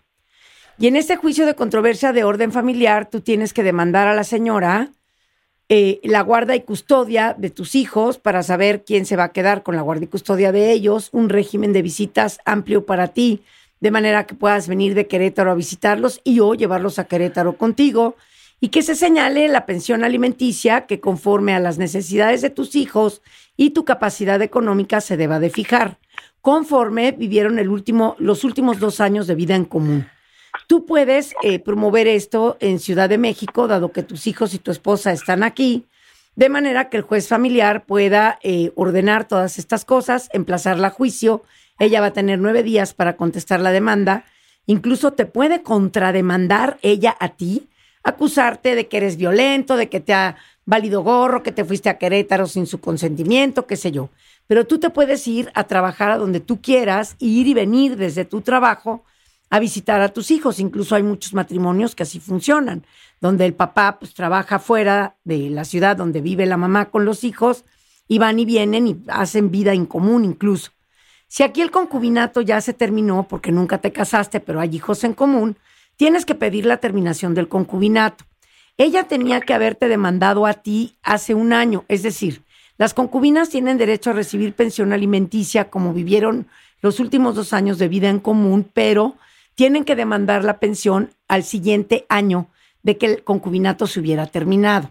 En este caso en particular, ella no te ha demandado, no ha hecho absolutamente nada, entonces tú debes demandar que a ella no le toca nada de pensión, que ha ejercido violencia sobre de los niños porque no te ha permitido verlos y los ha alejado de ti y hay una interferencia parental importante por parte de ella, que tú has querido de todas las maneras visitarlos y darles y que como no se te permite, pues que te señalen una pensión alimenticia o tú lo que tú has estado dando o diste durante tu vida en común en beneficio de ellos, pues es lo que puedes ofrecer al juez aportar. Incluso puedes consignar en el juzgado familiar el dinero para que se lo entreguen a ella junto con el emplazamiento a juicio, de manera que tus hijos reciban el dinero que, que corresponde a su manutención. ¿Y necesita un abogado, eh, Francisco, para hacer todo esto? Todos necesitan un abogado. Sí. Si tú te vas a operar, necesitas un médico cirujano. Si tú vas a ir a un juzgado, pues necesitas oye, un Oye, abogado. Fran, yo te quiero hacer una pregunta, porque también les voy a decir una cosa. Esto también es para hacer conciencia a las mujeres. Esto de no dejar que los papás vean a los hijos, nada más porque estás furiosa. Pues, ¿Por sí. qué no quiere que veas a tus hijos? Por el hecho de que yo me vine para acá a trabajar a Querétaro, no se le hace justo que ella tenga toda la responsabilidad de verlos todos los días y que no haya como esa responsabilidad compartida. Bueno, pero al final de cuentas, si tú estás dispuesto a ejercer un régimen de visitas, venir los fines de semana, llevártelos los fines de semana y estar con ellos en los fines de semana, pues es que tú no puedes mantener a tus hijos si no tienes trabajo y no puedes aportar tampoco dinero para su manutención si estás desempleado y entonces sí, pues quizá estarías en la casa barriendo y planchando, pero pues tienes un empleo y tienes que generar dinero y con eso también mantenerlos, ¿no? Entonces, más bien debe de estar molesta porque ya lo que no quieres es estar con ella y si quieres ver a tus hijos y de alguna forma te está castigando. Pero este tipo de interferencia parental es maltrato infantil y sí. O sea, es un eh, maltrato a tus Es un maltrato Fran. a tus hijos. Que no te puedan ver. Así es. ¿No? Porque tus hijos te deben de extrañar. Quién sabe qué les está diciendo de por qué no los ves. Y creo que sí es importante que cuanto antes eh, demandes un régimen de visitas de inmediato con tus hijos a través de este juicio que se llama controversia de orden familiar. Trata de buscar las mayores pruebas posibles, sobre todo de que tienes un trabajo remunerado en Querétaro, que allá tienes estabilidad económica y que esa es la razón por la cual te fuiste de la casa y que pues, se generó una desaveniencia con tu concubina, eh, mamá de tus hijos, y que quieres eh, que se otorgue una guardia y custodia, un régimen de visitas y una pensión alimenticia para que ella ya no pueda pretextar eh, el, no, el que no los veas. Porque mira, cuando se decreta, igual que hablábamos hace rato con María José, cuando se decreta una pensión alimenticia por parte de un juez y no se cumple, hay consecuencias, desde irte a la cárcel hasta que te embarguen bienes y hasta que pierdas la patria potestad. Cuando tú tienes un régimen de visitas fijado en tu beneficio y la mamá de los niños no lo cumple, puede perder la patria potestad ella o limitársele la patria potestad y puede también perder la guarda y custodia de los niños. Es decir, este tipo de interferencias parentales tienen consecuencias. Entonces, sí es importante que un juez decrete un régimen de visitas en tu beneficio para que si ella sigue incumpliendo, haya una consecuencia. ¿De acuerdo, Francisco? Perfecto, pues muchas gracias por, por el apoyo. Al contrario, con mucho gusto. Pero no te dejes, Fran. No te Sí, no. dejes. Y no Hay te dejes porque tus hijos necesitan crecer contigo, Así es. ¿no? Te mandamos un, un abrazo, Fran. Muchas gracias. Gracias. No, de gracias. regreso. Regresando, tenemos dos historias más. Hoy que estamos en consultorio legal con la abogada, la abogada de hierro, Darth Vader. en W Radio, Ana María Cudis, no se vayan. Qué gracia me causan. ¿Todavía no tienes ID de cuenta viente? No. No, no. Now. Not yet. Yet. Yet. Consíguelo en martadebaile.com. Martadebaile.com. Y sé parte de nuestra comunidad de cuentavientes. Marta de Baile 2022. Estamos de regreso. Y estamos donde estés. 11.40 de la mañana en W Radio, la abogada de hierro es en house. Ana María Kudish es una de las abogadas con más experiencia en materia de lo familiar en México. Y yo pues le doy el mejor piropo que le puedes dar a una abogada, que es una perra con rabia. ¿Qué tan feliz te hace que te hayamos asignado la canción de Darth Vader? No, bueno, para un abogado realmente sí es halagador. Claro, muy halagador. Y entonces estamos, eh, le- les, les pedimos en redes que nos mandaran sus preguntas. Escogimos a cinco cuentavientes, ya hablamos con dos, para que expongan sus casos en este consultorio de servicio social que estamos haciendo en Sí. W Radio. Marcela si, eh, quiere saber cómo puede concretar el proceso desde México y qué pasa si él se rehúsa o no responde, porque él ya está en Dominicana. A ver, cuéntanoslo todo, Marcela. Hola, ¿qué tal? Buenos días a todos. Hola Marta, hola, Hola. Ana. Hola, ¿cómo Este, estás, sí. Marcela? Muy bien, muchas gracias. Este, pues sí, prácticamente es eso. Hace 10 años yo me casé con un dominicano. Un año después tuvimos una hija. Y bueno, cuando mi niña cumple seis meses, él se va y pues prácticamente después con un mensaje de WhatsApp, ni siquiera llamada, este, es pues ya no puedo, yo no puedo con el matrimonio, yo no quiero, etcétera. Y pues desde ese día prácticamente no sabemos mucho de él. Eh, sé que sigue en Dominicana, de repente manda algún mensaje por WhatsApp, etcétera. Él no ha vuelto a México y pues yo tampoco he regresado a República Dominicana. He tratado de, de, de orientarme un poco, de ver qué puedo hacer, porque realmente, bueno, pensión alimenticia, sinceramente ya no me interesa el tema. Me interesa el tema de quedar divorciada y poder tener la custodia de mi hija completa, porque pues por obvias razones a este momento no puedo, por ejemplo, yo tramitar el pasaporte de mi hija es, oye, por favor, ve a la embajada, oye, por favor, ve tal, y pues nada. Igual con el divorcio me dijeron que él tenía que ir a la embajada mexicana en Dominicana para poder él comenzar como un trámite, pero pues obviamente para que él pueda este, ir y, y- y prácticamente pedirle el favor de que vaya, pues prácticamente es imposible. ¿Dónde era el domicilio conyugal, Marcela? ¿Perdón? El domicilio conyugal, ¿dónde vivieron juntos? En México, ¿En, En México dónde? en Guadalajara. En Guadalajara. Bueno, mira, tienes que es. presentar. Y esto aplica, perdón, y gracias por la- la- el caso Marcé, porque hay muchas y muchos que se casaron con extranjeros. Claro, A ver. claro. Tú tienes que presentar en donde fue tu domicilio conyugal por más de seis meses y donde hiciste vida en común con él, que entiendo es Guadalajara. Tienes que presentar una controversia de orden familiar por alimentos, por guarda y custodia y, obviamente, eh, pedir pensión alimenticia a través de eso. También puedes presentar en Guadalajara un juicio de pérdida de patria potestad por el abandono que este sujeto ha llevado a cabo respecto de tu hija, que el abandono es un maltrato infantil y es violencia, además de la falta de pago de alimentos hacia ella. Seguramente la niña va a estar involucrada dentro de este juicio y le van a preguntar que si quiere, veas, que si quiere ver o no a su papá. Es importante eh, que tengas conocimiento de esto. Hay tratados internacionales que México ha firmado para efectos de emplazar a juicio este tipo de demandas en el extranjero. En el sentido de que al presentar tú la demanda en Guadalajara, solicitas que el cónsul de México en República Dominicana sea la persona que emplace a juicio a este señor en su domicilio en República Dominicana. El juez mexicano le va a dar los nueve días que tiene para contestar la demanda, más días extras por razón de la distancia. Por lo general les dan 15, 20, hasta 40 días eh, para contestar a la demanda y lo van a emplazar a juicio en República Dominicana. Yo Perfecto. empezaría, francamente, por una controversia de orden familiar, pidiendo alimentos, hab- eh, hablando del abandono, demostrando que emocionalmente tu hija pues ha sido abandonada por parte del padre, lo emplazaríamos a juicio y pues buscaríamos incluso en República Dominicana a través del juez de allá, también vía carta rogatoria y tratados internacionales que tenemos respecto de las pensiones alimenticias, dónde trabaja, cuánto gana, cuál es la fuente y monto de sus ingresos. Si el cuate resulta que efectivamente pues es un flojonauta, no da golpe, no trabaja o si trabaja todo lo cobra en efectivo, bueno, pues pasemos al juicio de pérdida de patria potestad para efectos de que no tengas ya que llamarlo ni para pasaporte ni para inscribir a tu hija en una escuela ni nada, pero no nada más acusarlo por la falta de pago de alimentos, porque hoy no los tienes decretados por un juez, sino por el abandono, que es un maltrato infantil,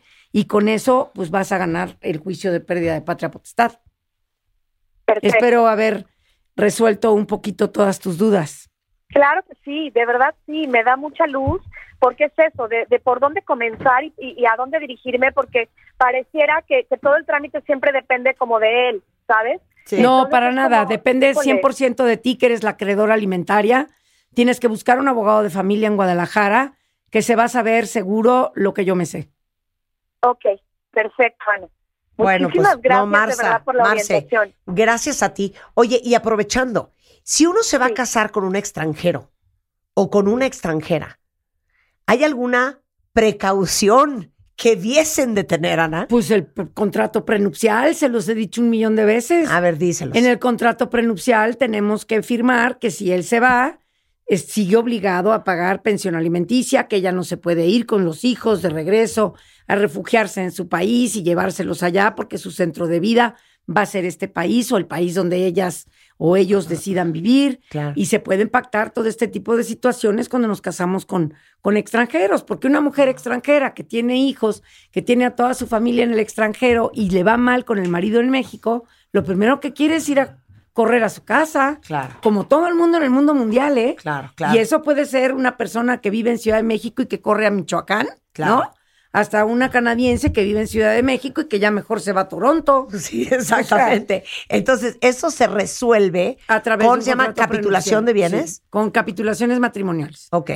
Cuando las personas se casan, aunque sea doloroso y feo y genere el que tú tienes desconfianza, cuando tú te quieres, pues tienes que hacer capitulaciones matrimoniales y firmar que si tú vas a hacer una vida en otro país y vas a tener hijos con otra persona, pues no porque te enojes con esa persona, pues con la pena ya te fuiste al extranjero y te lleves a los hijos y a los hijos los separes de su padre o viceversa, ¿no? Claro. Creo que es importante establecer esto y se puede establecer en un contrato No, qué bueno saberlo. Si se van a casar con un extranjero, hagan un contrato prenuncial 100%.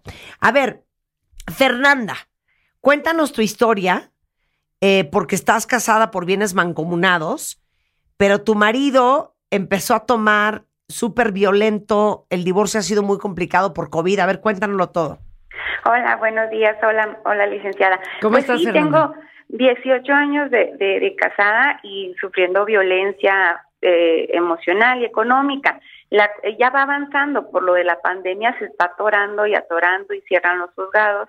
Este, él, eh, yo le pedí yo renunciar al, al bien que tenemos y que quedara a nombre de los hijos y él en el en el convenio quiere que se venda y además quiere que se venda mis herramientas de trabajo. Durante el matrimonio él no contribuyó a la paz a, a hacer las cosas. Yo soy de, la manutención total de mis hijos y llevo tres jornadas de trabajo, la de trabajo principal, trabajo secundario y aparte las de la casa. Ahí yo estoy obligada a darle la mitad de las cosas que es con lo que mantengo a mis hijos y él es abogado también y me amenaza de que ahí nos vamos a vivir toda la vida en los juzgados y, y quiero saber si me conviene más un mal arreglo que... que Un buen pleito. que- exactamente. Mira, eh, con relación a las herramientas de trabajo, eh, el artículo 182 quintus del Código Civil, en su fracción sexta, para que de una vez le digas a tu marido abogado, dice que los instrumentos necesarios para el ejercicio de la profesión, arte u oficio, ¿no? No forman parte de la sociedad conyugal. Eso quiere decir que no tienes por qué darle absolutamente nada de tus in- instrumentos de trabajo. Por lo que hace a la casa o el coche, eh, sí, efectivamente, cuando estás casada por sociedad conyugal, todo es propiedad a la mitad de ambos. Entonces, ¿qué es lo que él quiere? Pues disolver la sociedad conyugal y liquidarla para efectos de que la casa se venda, tú te quedes con la mitad y él se quede con la otra mitad, el coche se venda, tú te quedes con la mitad y él se quede con la otra mitad. Sin embargo, al señor también se le olvida que el coche es un medio de transporte que forma parte de los alimentos, que la casa es la habitación y que la habitación también forma parte de los alimentos. Entonces, creo que con independencia de la liquidación de la sociedad conyugal, que efectivamente eh, se deben de dividir las partes en dos, pues tenemos que hacer valer el tema de la pensión alimenticia que contiene habitación, contiene medio de transporte y obviamente las herramientas de trabajo que tú tienes para el sostén de tus hijos porque él no aporta absolutamente nada a la manutención de ellos. Entonces, si él va a aportar algo, pues es su 50% de la habitación para los niños. Si él va a aportar algo a la manutención de los niños, pues es el 50% del coche. Entonces, vamos poniéndonos de acuerdo en cómo va a estar el tema manutención para que después podamos autorizar o permitir la división o liquidación de la sociedad conyugal, porque no por liquidar una sociedad conyugal vamos a dejar a los niños sin techo y sin medio de transporte. Entonces, creo que por ahí puedes eh, negociar las cosas de mejor manera y o hacer valer ante el juez esto que te estoy diciendo. Ok. Ni modo, es que, es que te digo algo. Sé que se te va el aire nada más de pensar, empezar el proceso. Pero si uno quiere tener lo que pocos tienen, Fer, tiene que estar dispuesto a hacer lo que pocos harían. Y un gran porcentaje de las mujeres, como lo dijimos al principio con María José, ya prefieren ahorrarse el via crucis, que es esto, a valer los derechos, no solamente los tuyos, los de tus hijos. Sí, porque mira, ya decretaron, ya decretaron tu divorcio. Entonces ahora viene la segunda fase del juicio que se llama incidente, donde vienen las consecuencias del divorcio. En estas consecuencias del divorcio, pues tienes que pedir la guarda y custodia definitiva, un régimen de visitas definitivo, un pago de pensión alimenticia definitivo y la liquidación de la sociedad conyugal con base en la pensión alimenticia que vas a recibir, porque yo no sé si al partir tu casa en dos, a ustedes les va a alcanzar para comprar una habitación donde puedan vivir tus hijos de la misma calidad, con la misma dignidad, del mismo tamaño, etcétera, etcétera, ¿no? Claro. Te mando un beso, Fer. Sí, muchas gracias. Con todo, hija, con todo, gracias, hija. Sí. Miguel Ángel, Miguel Ángel, porque me encanta que tengamos también a hombres y, y también escuchemos su perspectiva. Eh, está emproblemado con el pago de la pensión alimenticia. A ver, cuéntanos, Miguel. Sí, buenos días, gracias, este, gracias por la, atención, gracias. Este, pues sí, mi, mi problema, este, está un poco, eh, incluso, este, yo siento hasta enfocado en género porque eh, yo ya llevo siete años divorciado, he cumplido, este, con el pago, precisamente como comenta la LIC, ya lo dictaminó un juez, yo he cumplido con ese pago de pensión, incluso hasta he rebasado, tengo comprobantes, tengo facturas, porque compro ropa, compro este, bueno, he excedido el tema de la, de, la pensión. El problema aquí es que por una cosa o por otra me niegan ver a la niña. Lo que tienes que ella- hacer es promover un incidente de modificación de sentencia donde pidas el cambio de guardia y custodia de tu hija para ti por no cumplir la señora con el régimen de visitas y es precisamente lo que mencioné antes. El no pagar una pensión tiene una consecuencia y el no permitir un régimen de visitas decretado por un juez Tiene también otra. tiene consecuencias. Entonces, ¿qué hay Pero que promover? paréntesis, espérate, esto es bien importante para todos los hombres que están escuchando. Si ustedes están pagando la pensión alimenticia y no les están dejando ver a sus hijos, es lo mismo que cuando ustedes no pagan la pensión alimenticia. Igual, las ¿no? señoras también tienen la consecuencia de perder la guardia y custodia de los niños, que les limiten el ejercicio de la patria potestad, incluso que se lleve a cabo un cambio de guarda y custodia porque hay una interferencia parental importante. Entonces, cuando tú ya tienes una sentencia de divorcio y tienes una sentencia que aprobó un convenio o la pensión alimenticia que tú has venido pagando y que puedes demostrar con los recibos que ella te firmaba, aunque se los dieras en efectivo y se los tienes que exhibir al juez para que tú demuestres que estás al corriente en el pago de las pensiones alimenticias, tienes que promover un incidente de modificación de sentencia pidiendo el cambio de guardia y custodia porque no te están permitiendo ejercer un régimen de visitas y ver a tu hija. Eso si ya tienes una sentencia y un régimen de visitas decretado, sea provisional o sea definitivo. Si aún no tienes nada, pero nada más se decretó tu divorcio, tienes que promover un incidente de régimen de visitas, guarda y custodia para efectos de poder ver a tu hija y que se te señalen las visitas que correspondan y poder visitarla. Sí, exacto. Lo que pasa es que el problema aquí eh, es eso, que yo incluso exhibí, este, bueno, ya se comprobó como está todo en el expediente el tema de, que he pagado, que, este, que me ha recibido en efectivo, pero el problema aquí ella es que sí, incluso a la niña ya le está dando, este, eh, pues malas referencias mías, ¿no? Que no claro, claro.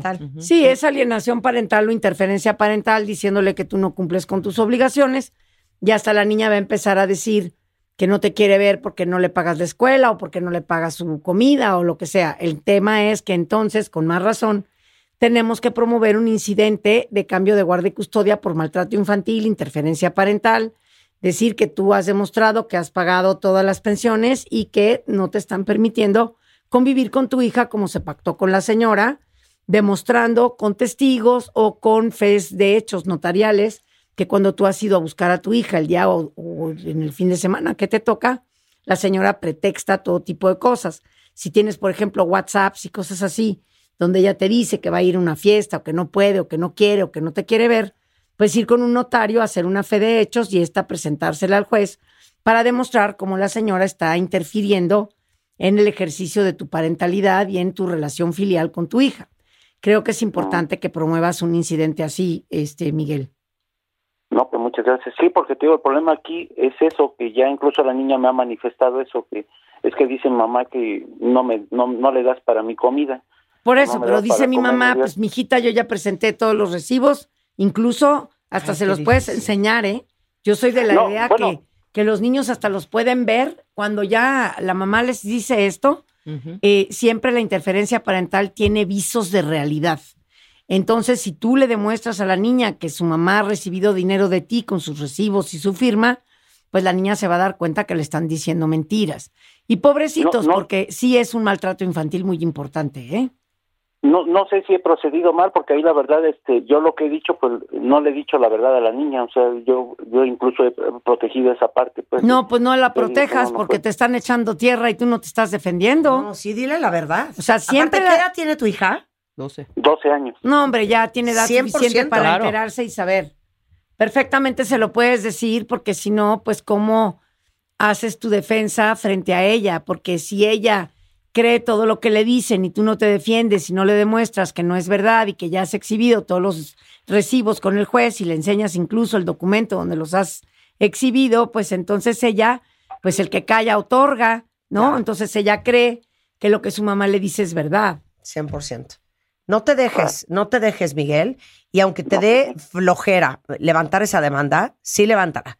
Porque para una mujer es muy importante tener una buena relación con su papá. Porque eso va a determinar mucho el tipo de relaciones que tu hija va a tener con los hombres en su vida después. Entonces tú eso lo tienes que pelear con capa y espada. Así es. Claro, sí, sí. Y tu hija ya tiene edad, o sea, no estamos hablando de una niña de dos años, estamos hablando de una niña de 12 que ya tiene cierta capacidad para entender y obviamente siendo muy prudente con qué tanta información le das, sí es importante que te defiendas y que ella sepa que tú desde el día uno has pagado lo que a ti te corresponde de acuerdo con el juez. Y doble. Para, para su manutención. Incluso los dos se pueden decidir con quién de sus padres quieren vivir y su opinión va a ser considerada con mucha más fortaleza que cuando tienes menos años, ¿no? Entonces creo que, que tu hija está perfectamente eh, capacitada y tiene la madurez suficiente para saber que tú sí has pagado la pensión y que lo que su madre le dice es mentira y además le puedes agregar. Los niños no tienen por qué estar involucrados en temas de dinero de los padres, pero aquí te demuestro cómo yo sí he pagado tu pensión y cómo sí te he dado de comer y tu mamá está diciendo esto para alejarte de mí, que tú creas que yo soy un mal papá y esto no es verdad. Y les voy a decir una cosa, y, y lo voy a decir, y so- yo soy mamá, igual que tú eres papá, Miguel, y tú también eres mamá. Ana. Sí, claro. Con los hijos, la verdad duele muchísimo. Pero es lo mejor. Pero la mentira duele más. Claro, es que la verdad te va a hacer libre. Realmente eh, tu hija tiene la capacidad eh, de discernir y comprender que su mamá miente al ver los recibos y todos los documentos que has presentado al juez demostrando que sí pagas pensión, ¿no? Claro, 100%. Miguel, te mando un abrazo, chico. Muchas gracias. Te mando un abrazo, lo que necesites aquí Gracias, este, suerte. Oigan, eh, déjenme decirles que Ana María Kudish, por si alguien ocupa, está en la Ciudad de México. La pueden contactar en Kudish Abogados eh, en el 5511 07 8604 o en contacto arroba kudish, que es con SCH al final, abogados.com.mx. Pero de todos modos, si ustedes necesitan un buen abogado, está la barra de abogados y la Fundación Barra Mexicana de Abogados para las personas que necesitan abogados o defensores legales gratuitos. Exacto. Si no pueden pagar un abogado, existe la Fundación de la Barra de Abogados. Sí, Fundación Barra Mexicana de Abogados. Ahí está, para que los contacten, ¿ok? Ana, gracias por tus servicios. No, gracias a ustedes. Priceless, my love. Sobre todo por el Darth Vader. El Darth Vader. Me voy muy halagada. Te quiero. Gracias. Oigan, hablando del Día del Padre, eh, que es este 19, eh, pues además de llevarlo a comer a un restaurante con comida deli, pues qué bonito poderle comprar un regalito sin quedarse en ceros. Entonces, Quesky Pay, que es una opción de pago que está en miles de comercios, donde pueden ir pagando en quincenas sin intereses, sin tarjeta, sin pago inicial y con la confianza de que es 100% seguro, pueden comprarle a su papá lo que quieran, desde un gadget hasta una buena botella de tequila, de whisky, ropa, cosas para el coche, hasta un viaje. Y lo mejor de todo es que es súper fácil de comprar con Quesky Pay. Entran a queskypay.com, ahí están todas las tiendas afiliadas, escogen la tienda en la que quieren comprar y cuando terminen, eh, eligen la forma de pago de Quesky Pay, que es a quincenas, ¿ok? Entonces, no hay pretextos para que este día del padre no den algo increíble a su papá.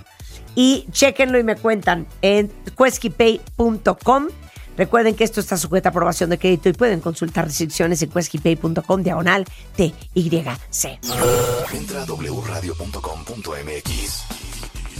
Checa más información de nuestros invitados, especialistas, contenidos y escucha nuestro podcast. Marta de Baile 2022. Estamos de regreso y estamos donde estés. ¡Oh, ¡Tenemos jueves de Matamesta en W Radio! Héctor Mijangos es en the house.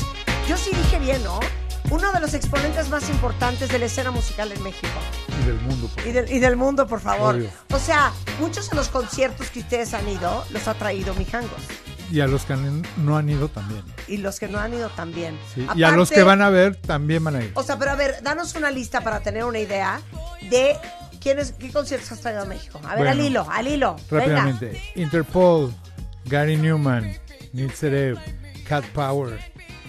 ¿Qué tal? Phoenix. Ajá, Phoenix. Phoenix. Muy bueno, sí. No sé. Muchas, estoy muchas clavada con el rollo francés. ¿Ah, sí? Enferma. Pues enferma. sí. ¿Los has visto en vivo? A Phoenix no. Son buenas. No, es que no soy de concierto, ya me conoces. Ah, no, ya sé. sabes, ya sabes que el concierto. Martes tú, de tú, silla. tú quieres, eh, tú quieres antro con mesa y botella, Exacto, ¿va? antro con mesa, pero buena Y dis- música. disco ball. Que no puede ser. A ver, Héctor, dile a los cuentavientes, güey. Si uno quiere bailar, ¿a qué antro va? Hay que a- a adaptar uno en tu casa porque no hay. Verdad que no hay. Es que hay que poner un antro, que sería un gran negocio. Uy, digo un gran sería negocio, por Sería un gran supuesto. negocio. Aparte que vamos a hacer esa fiesta en el tal Honey. Exacto. Oigan, ya. a ver, matamesta con mijangos, ¿ok? Sí. Pero el matamesta vale lo que sigue, para que no se saquen de onda.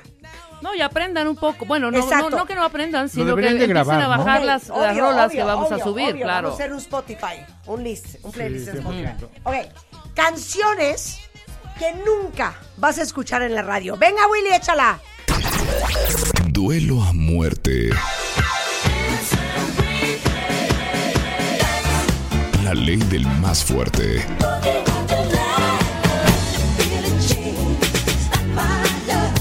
Un solo ganador. A ver, mátame esta.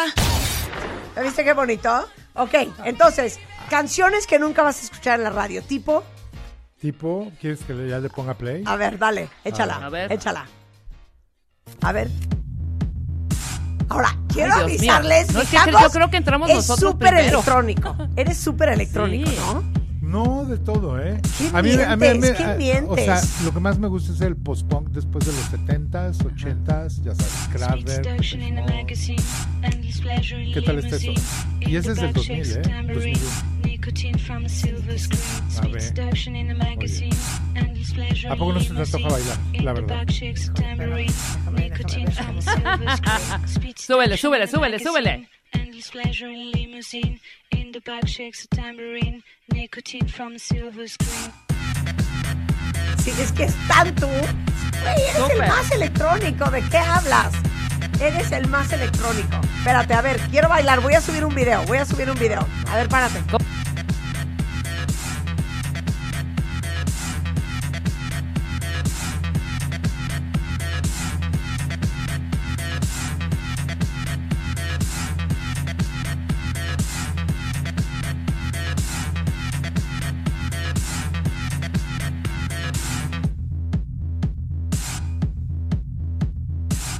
Ya, voy a subir ahorita a mi Instagram, Insta Stories para que vean mi hangos, dejándolo todo, dejándolo todo en el estudio W Radio. A ver, Rebeca, rescata esto. Pues voy a poner y al un final poquito más queremos que arriba. nos digan quién lo hizo mejor, ¿eh? Sí, este es un, un remix. Ok. Que a mí me gusta mucho y a ti también, Marta. Something Here. Terrence Parker. ¿Qué tal? Amo, ¿Qué tal? amo, Pero amo. esta, está, esta no es la original, sino tiene Pero un es la de. América, Es América. de Two Man- Ah, Two Man Sound. Sound. ¿Te acuerdas? No, bueno. Ok. Súbanle, cuentavientes. Venga. Lo que venga, jamás súbele, escucharán en la radio. Esta es una joya de canción. Esto es 70, ¿no? Totalmente claro. Anda. Obvio, obvio. Más o menos por ahí, ¿no? Esa guitarrita. thing that you and Elvis have in common. Pues que ¿Con, la con qué tuya. voy a matar yo? ¿Con qué voy a matar yo? Qué Jamás escucharán esto en la radio. A ver, ven a hacer video, Rulo.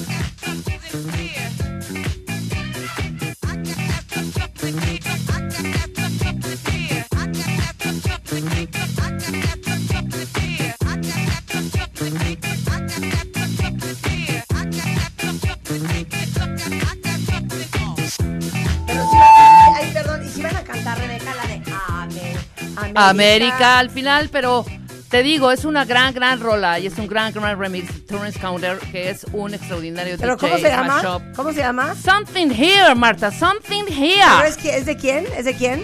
Terrence, Terrence Counter. Terrence. Terrence Counter. Terrence. Venga. Terrence. Ok. Híjole, algo que nunca van a oír en la radio. ¿Sí? Pero A tiene ver. que ser como prendido. Dime, si no, lo que quieras. de No, verdad, yo lo voy a que quieras. lo que yo quiera. Venga, claro, por poner lo supuesto. que yo quiera. Venga, venga, venga. ok, vamos, yo voy a poner esto. una a ver si contigo. sabes quién es. Ay, ¿qué pasó? No, no jala mi cable. ¿Cómo no? ¿Cómo no? Ahí está. Ahí estás. Mira qué bonito. A ver. Jala, jala, ¿cómo no?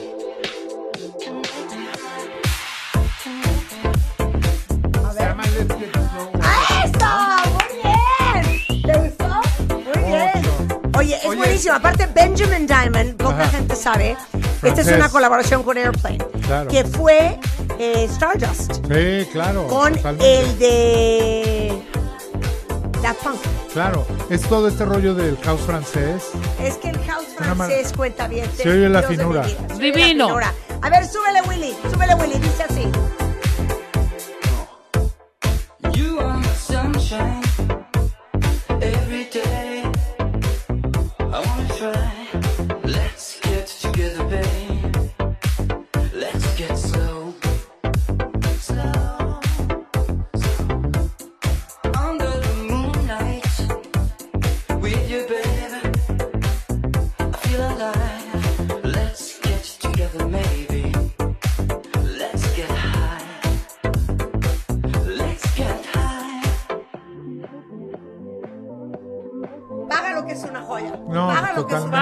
Si yo cuando vengo aquí vengo siempre con miedo. Vas, vas. El vas. único lugar que me da miedo es aquí. No, pero en mi parte, mi clímax. de Ah, la claro, canción, claro, mi ahí viene, ahí viene, ahí viene. ¡Súbele, súbele, Willy!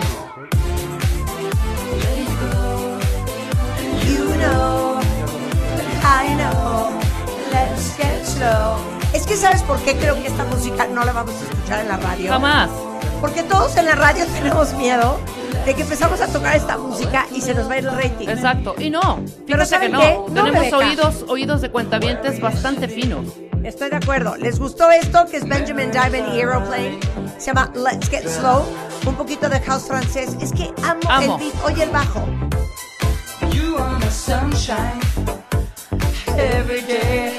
A ver, mátamela. I feel alive. No, espera, No Y, flaquez. te lo- y Con lo que sin- tú y quieras. sin voz. A Esta ver. es una versión instrumental. Ok. Ok, venga.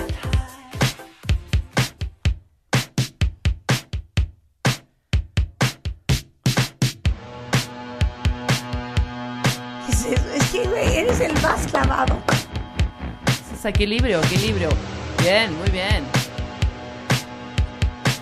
O sea, esto es bien interesante porque es una canción muy famosa, A pero ver. ellos hicieron un disco primero con voces y lo dijeron, ¿por qué no hacemos un disco que se llama Love Unlimited Orchestra? Y le hicieron todo disco, o sea, todo para bailar. Claro. Ve ahorita qué padre. está. Es que O sea, no te imaginas estar en un antro en Nueva York ahorita, muy oscuro, ¿ve? Oye, ¿cómo se llama ese antro en Berlín? El Berheim. ¿Cómo? Ya, ya, Berheim. El que no te dejan entrar a Sí. menos de que Bueno, seas yo no cuando llego me dicen, ah, señor mexicano, ya llego pase. ¿Sí? Obvio. Oye, yo, yo tengo No, una. pero las es- hijas de una. De, digo, las amigas de una. De, las, Las amigas de una de mis hijas. Ajá. Así, a una cuadra de la puerta, Ajá, les dijeron: ¡No! ¡No! Oye, Lo ah, regresaron. es que sí, obviamente.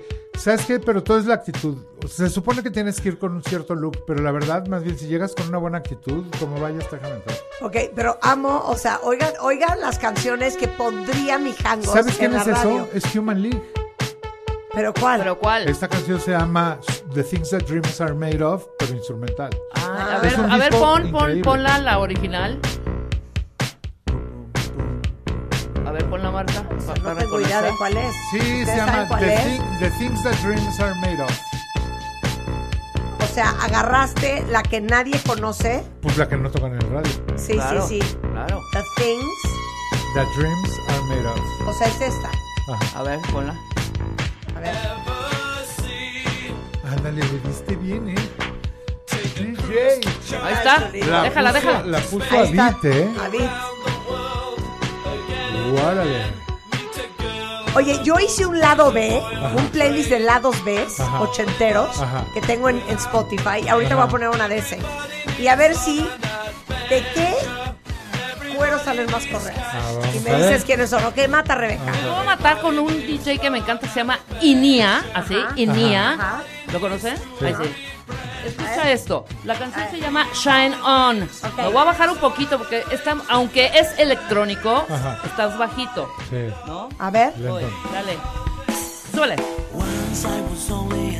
Esto jamás lo vas a escuchar en la radio. Súbele. De acuerdo, de acuerdo. Shine On. Once I was simply a victim of a life not mine.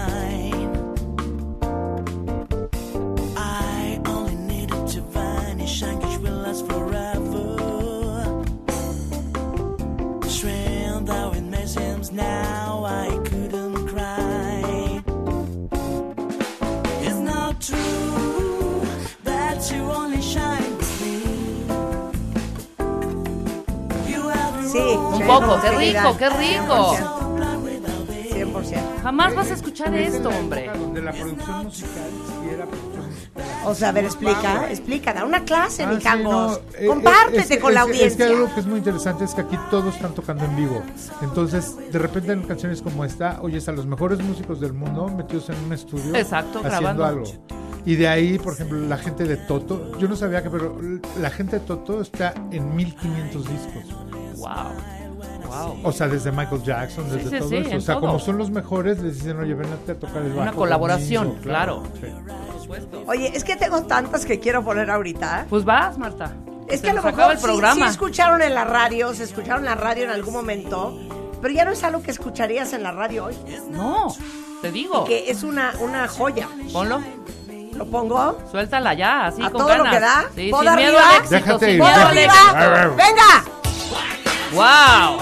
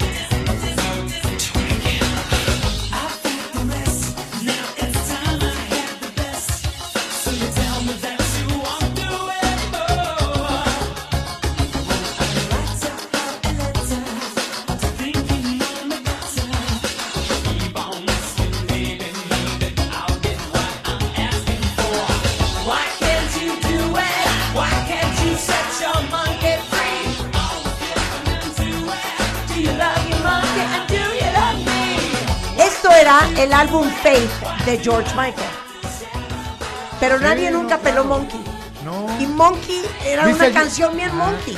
No te gustan los conciertos, pero yo sí me morí de ganas. Nunca lo pude ver. Nunca viste a George Michael, esto tampoco, ¿eh? No, pero No. sí, está, está cabrón. Qué, Está- está qué- qué- cañón. qué fuerte que ya se murieron en la mitad de lo que nos gusta, ¿no? Es que no puede ser. ¿Sabes con quién estoy obsesionada? Me clavé en un vortex en Instagram, cuenta bien, Ajá. viendo a Michael Jackson. ¿Tú viste los conciertos de Michael Jackson? en Nunca lo vi en vivo, pero ah, no, sí, yo sí. sí. yo me eché todos, creo que fueron cuatro. Ah, sí, wow. Una joya, porque aparte WFM era como la estación Ajá. bandera de los Ajá. conciertos. Pero me he clavado viendo videos de Michael bailando, eh, del tilt forward que hace con Spook Ah, sí, Criminal lo y hace. cómo lo lograron con Sí, lo un clavaron. tacón que se clavaba en Ajá. un clavo que estaba en el suelo. Ajá. Pero era un performer impresionante. Top. Y ya no, no está. ¿No? Y tampoco, Mátala, Y ya- mi ya se mátala. Tampoco ya está. James Brown, todos esos. Bye. Bye. Bowie, Prince. Oye, David Bowie, claro. Y, a ver, a- y ahora en Depeche Mode hace tres semanas. claro, a ver, mata. A ver. Mata. Fíjate.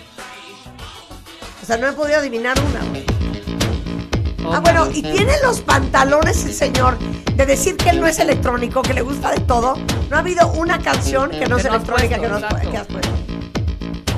Yo creo que todo es electrónico hasta cierto punto. De todas las, todas las que tú has puesto, todas son electrónicas. Sí, bueno, pero ese es un vibe como hipnótico, lupeado. Esta canción se llama Los niños del parque. Los niños del padre de... Los niños del parque son afortunados. Oye. ¿Qué es eso? Oye, eso está ¿Pero increíble. es? Este es un himno en, en los lugares europeos. Por ejemplo, en Bergheim tocan eso, que es una canción del 83. ¿Pero de quién? De- se llama, el grupo se llama Liaison Dangereux. O sea, es- ya sabes, relaciones peligrosas. Sí, sí, sí. Y esto Mira, neta oye, oye, se oye la baila. letra, claro. Vaya, no tengan, Rebe, ¿no te dan ganas de bailar esto? Sí, por ahí de las 5 de la mañana ya. Ahogada, ahogada. Y digo, Exacto. nunca he probado una tacha, pero yo creo que en tachada esto de jalar, ¿no? No, yo todavía no veo tachas en ese época. A ver, bueno, a ver, Rebeca. ¿Pero van a cantar? Sí, nada más, No, oye, oye, van a cantar, donde va. van a- Oye, oye. A ver, a ver. A ver. Oye, Eins, zwei, drei, vier. Los niños en el parque son muy afortunados. Van paseando y se echan el parque. ¿Quién es la maldita vecindad? Van paseando. ¿Y de quién es la voz? De ellos, pero Del además, grupo. ¿cómo Porque que- hablan español. porque siempre hay un español. Acuérdate que en Europa puedes estar Sí, claro, un día le en un mezclas lugar y ahí. otro en otro. No, bueno. Pues regresando del corte, Marta, No, levantamos mata un poco. algo, No, mata. Saca a este güey de la barranca. Sí. Es que creo ya, que, Carlos, creo que hoy, sí, hoy- serio. hoy- hoy estoy jugando muy bien, ¿eh? No, hoy estás jugando pésimo. A ver, ¿cómo está jugando mi jangos, cuentavientes? Siento que está muy clavado. Así ahorita ¿eh? ya sáquenlo, La no de lo vuelvan a cajón, la de cajón que jamás la van a volver a escuchar en la radio. A ver, échala. Mézclala, mézclala bonito. Estas no van a escuchar Ay, nunca back en la radio. back to No, love, Ralph nunca las van a escuchar. Es que esto es nuestro vibe. No, ya sé. Tú ya estás muy elevado. Yo creo que ustedes deberían de tener una estación. Yo también Full creo. power todo. Full power. ¿Sabes qué, Sí. Mecangos? Déjate de meter Touch San Severidad en la radio. güey. Neta. Esto se llama Back to Love y es Ralph Gum. Hacemos una pausa. Hoy jueves de música con Mecangos en W Radio.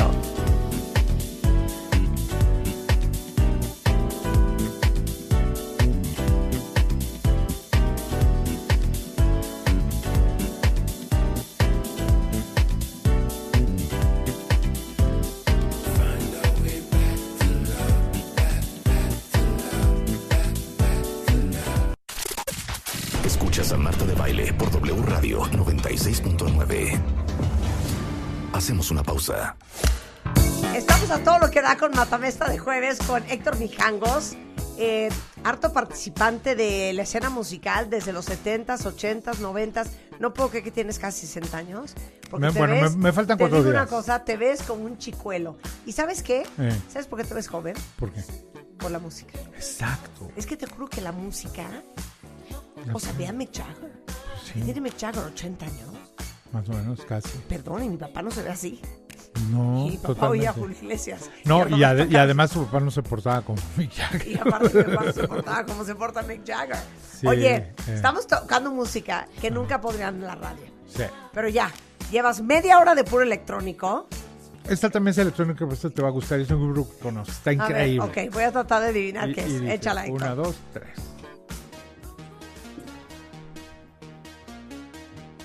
Estás enfermo con la música. No, oye, oye, eso. No. Que le suban. A ver, súbele.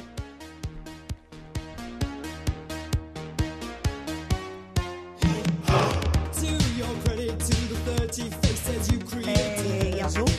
¡Ay! ¿Qué le diste? Claro. Pues es Alison Moye, claro. Sí, está padre. Sí, pero pudiste haber puesto Situation. Sí, no, pero esa me gusta mucho. Sí, sí, la pasan en el radio todavía. Sí.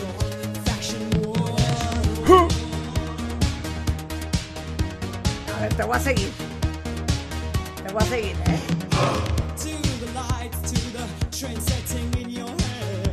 No, bueno, los que aman la música electrónica te están amando. Porque Sí. esto normalmente no lo pondríamos.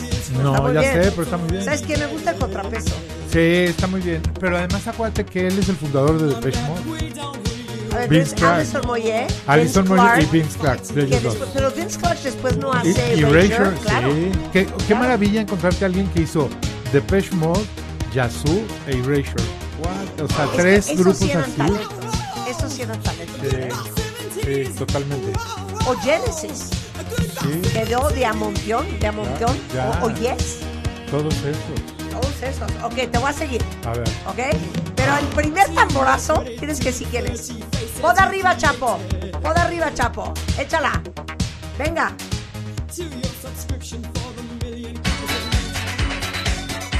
Sí, es eh, Dead or Alive, This Thing Around. Exacto. Pero, Que ya se murió también. pero en realidad la regué porque no quería poner esa.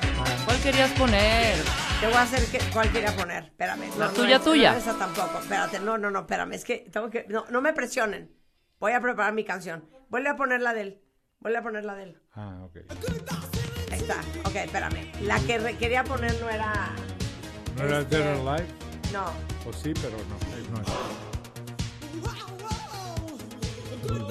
¿Y qué hizo Alison Moye después, eh? Está de solista y es flaca. Y es flaca, sí, Sí. porque era chovilona, ¿no? Sí. Ok, ya. Ahora sí ya la tengo. ¿Ya? A ver. Pod arriba, Chapo.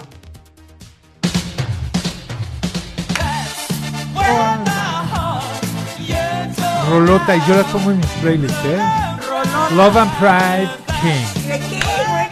Claro, y además el video increíble, ¿no? Haciendo unas piedras con sus personajes. it. Pride. Pride. Mira, esta está perfecta para Pride Month. Love and Pride.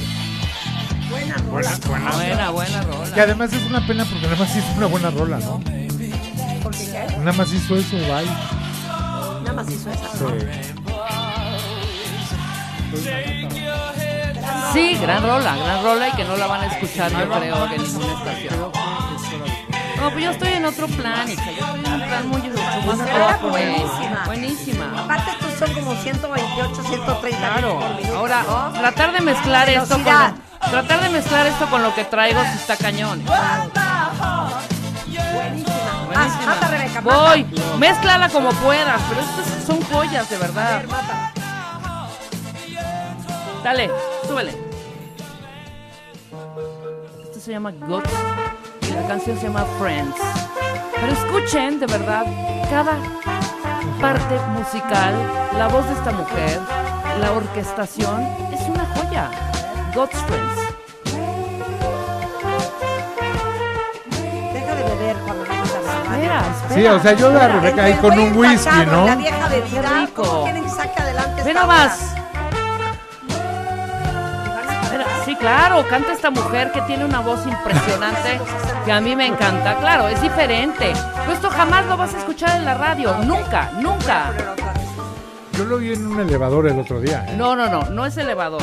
O sea, evidentemente tienes que Pon donde canta. Pon tener. donde canta, no seas payaso. Ahí va. Ay, qué rico. Es delicioso. Pues eso, y mo see you. Ay, perdón, See se me fue mi ciudad. Ahí viene, ahí viene, ahí viene. See you. Ay, Dios mío, ahí viene, ahí viene la parte. Bueno, está divina la canción, te la Perdón. doy. Dámela. Pon lo que sigue, pero de Ok. verdad, escuchen este tipo de música. Estoy de acuerdo, estoy de acuerdo contigo, mátala. Sí, no, Rebeca está borracha y Ahora no la vamos a, vamos a poner algo que no whisky. tiene nada electrónico. Ok. Guts.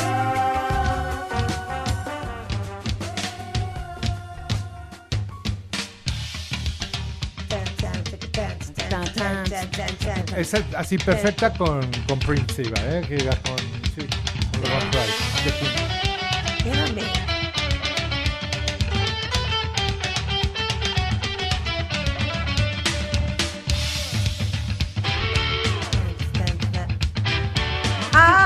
want candy. Pero quién era? Wow Wow. Wow Wow. Buenísima, buenísima. Es que tú sí eres súper ochentero y sí eres súper Brit. Sí, obvio. O Alemania, 1977. Exacto, Kramer. Un robot. ¿Cómo se llama otra vez el alto alemán? Berheim. Berheim. Vamos un día. Que a mí me da miedo porque aparte dicen que te quedas 48 horas en el antro, ¿no? O sea, hay gente que llega a las 9 de la mañana. No, bueno, Dios mío. Para quedarse todo el día. ¿Quieres que presee? Ajá. ¿Quieres que presee? Sí, a la Rebeca Viene, o viene. quieres Dale. que ponga algo diferente. No, Voy a apreciar. Esto Presea, nunca la van a oír en la radio. Y si me dicen quién es sin shazamear, ¿Qué les vamos a regalar? Regalarles un ramen mío. ah, les voy a regalar, ¿qué les vamos a regalar? Un ramen de Zen Ramen. Ok, para de que Zen vengan Ramen les vamos a regalar un- un- una, una comida de ramen. Ajá.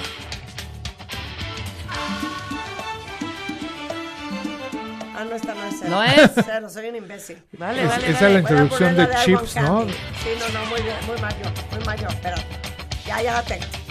Ya la tengo.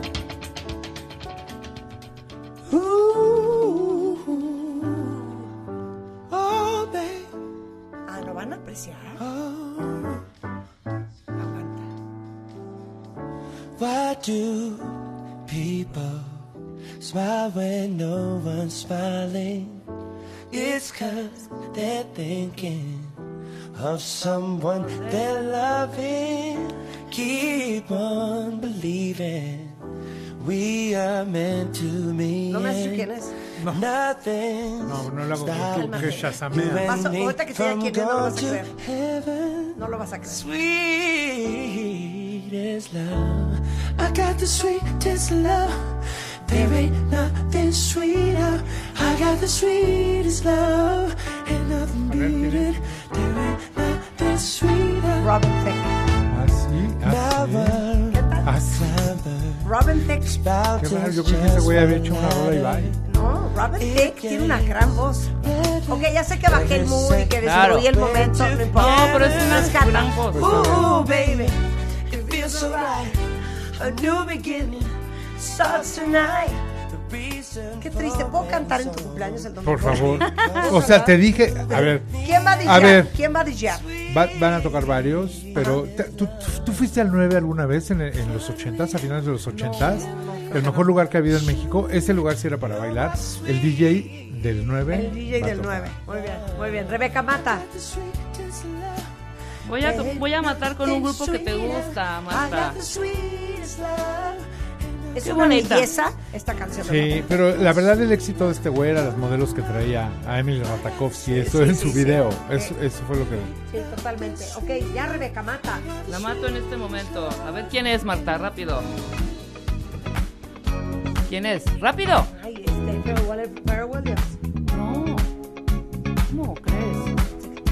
¿Quién es? No. Hombre, Marta. ¿Quién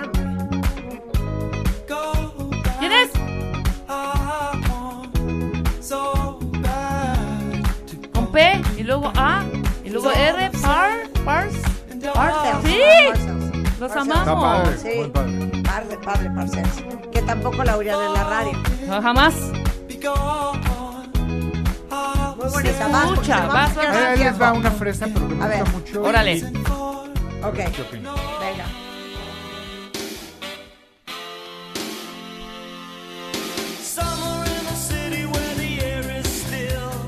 ¿Quién es Marta? ¿Quién es? Rápido.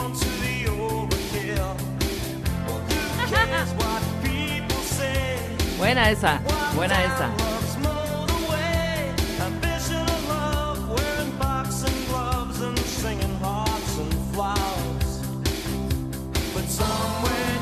Hazte cabra, hazte cabra, hazte cabra. Pero no pusiste la que era, güey. No, pues es sí, el lado es B. esta. Es el ¿Sabes- lado B. Sí, ¿sabes qué está increíble de esta? Que esas canciones que las has oído las tienes olvidadas y de repente es una película que está increíble y de repente la cantan en un pop Es en que yo el otro Irlanda, día dices, me "Wow". acordé de la existencia de esta, Ah. de Hazte cabra. Oblivious. Claro, Sí. es una joya. La típica. Oye Esta esta es. guitarra, oye esta guitarra. ¿Y sabes quién produce este disco? Richie Sakamoto. ¿Qué? O sea, uno de los tops del mundo, que te haga tu disco, wow. ¿De qué joya? Súbele. From the mountaintops down to the sunny streets, a different drum is playing a different kind of beat. ¿Cómo se llamará esa habilidad? De que aprenderse todas las letras de me sé canciones, no las canciones, mames. Es una locura. No, pues es que yo estoy sorprendido, ¿eh?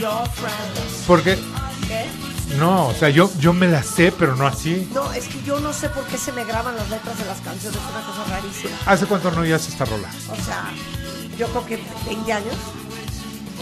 O sea, sí es impresionante. A ver, una locura. A ver, va Rebeca. No, va, va, va aquí, mi No, querido. yo acabo No, ya puso él. Ah, ya, fui yo. Ok, voy a poner de mi playlist de lado B una joya que nadie peló. Dale. ¿Ok?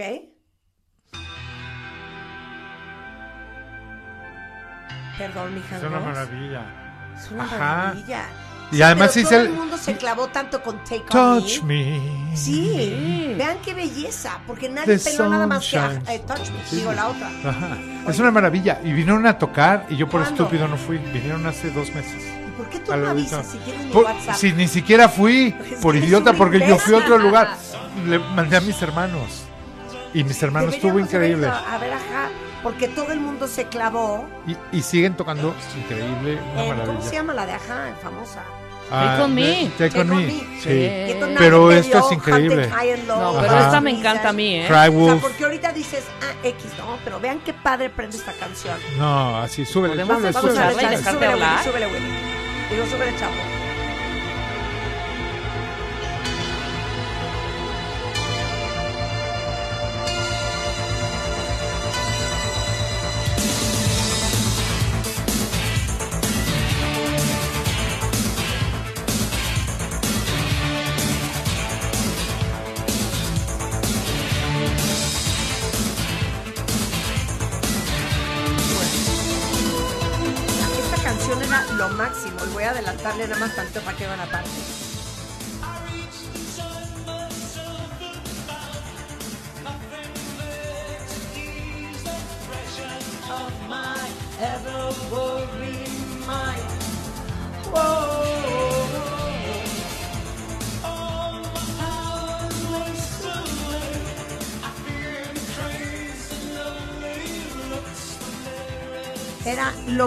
Esta canción.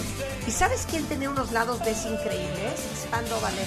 Claro, así traigo todo- uno. ¿eh? Ah, bueno, échate uno. ¿Eh? Porque todo el mundo se clavó en Gold y No. Only When You Leave Sí, o sea, esos son y unos True madrazos. y ya, pero hay otras bellísimas. Yo traigo, bellísimas, traigo aquí la, la primera rola de A ver, que es a una ver, maravilla. a ver. Te apuesto que me la sé de memoria. Ah, es- no, esa es buenísima, ¿eh? Esa, esa canción es una canción que cantan las Gogos que se llama Our Lips, Are- Our Lips Are Sealed, pero esta la canta Funboy 3, que fue el otro que la compuso. Ya, ya la reconociste, ¿no? Honest Bueno, ajá. Bueno, pero ahí, ahí te va Espando Ballet. No, es Pando Ballet.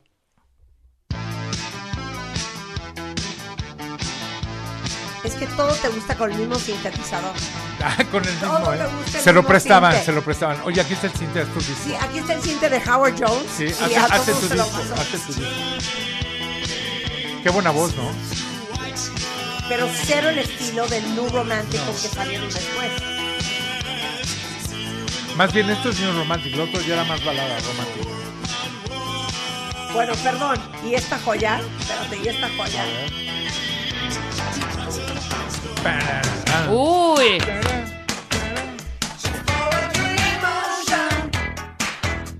Ay, mátala, mátala. Claro.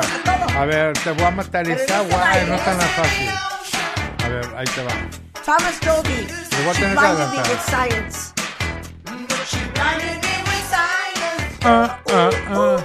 She blinded me with science. Esta parte hoy, esta parte.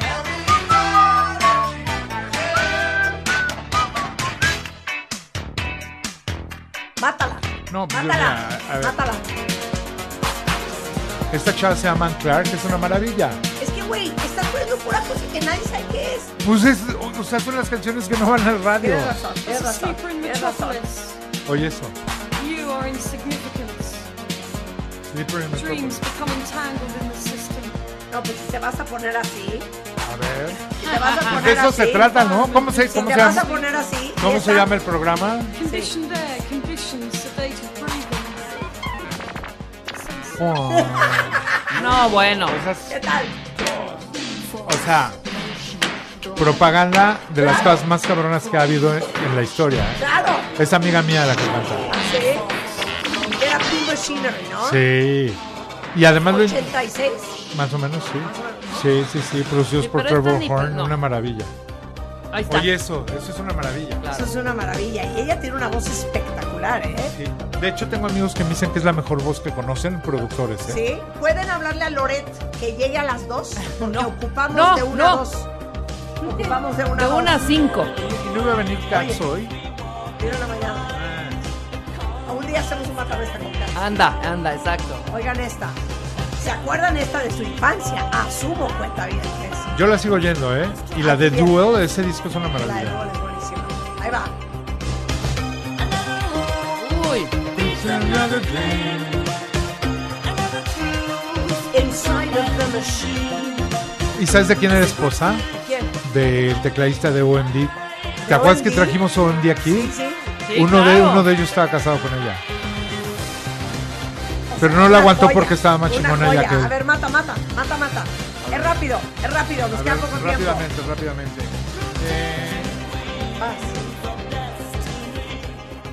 Oh, hombre. Fíjate que la mayoría de los hombres está fascinado contigo, mi ¿Los qué? Los hombres que escuchan este programa, ¿eh? Así que buena música la que está poniendo bueno. mi Jangos. Pues si quieren denme chamba, ¿eh? Yo puedo venir diario No, por a, las, supuesto. a las 6 de la mañana. A levantar Está a los mejor oírme hombres a mí que las cuentavientes de este programa.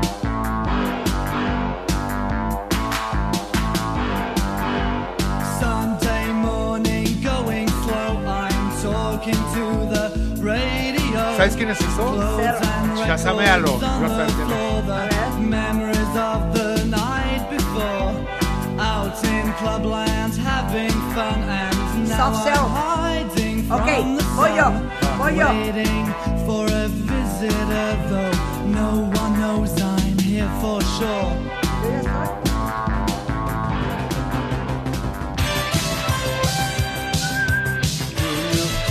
Ya las vi en vivo. por ejemplo. ¿Ya Los lo viste en Berlín. vivo? sí. ¿Ese es Q? Sí, ese es Q, claro. ¿Se acuerdan de esta? Eyes. There were a thousand other guys in synthesize. Buenísima esta canción. ¿Ya va la última o todavía Vas, vas, vas, tenemos? vas, vas, vas. In the big electronic beat. In synthesize. Creo que ya la puse. Give me a break. Estamos It's hablando a de... tricky situation. I'm gonna give it all away. I gotta have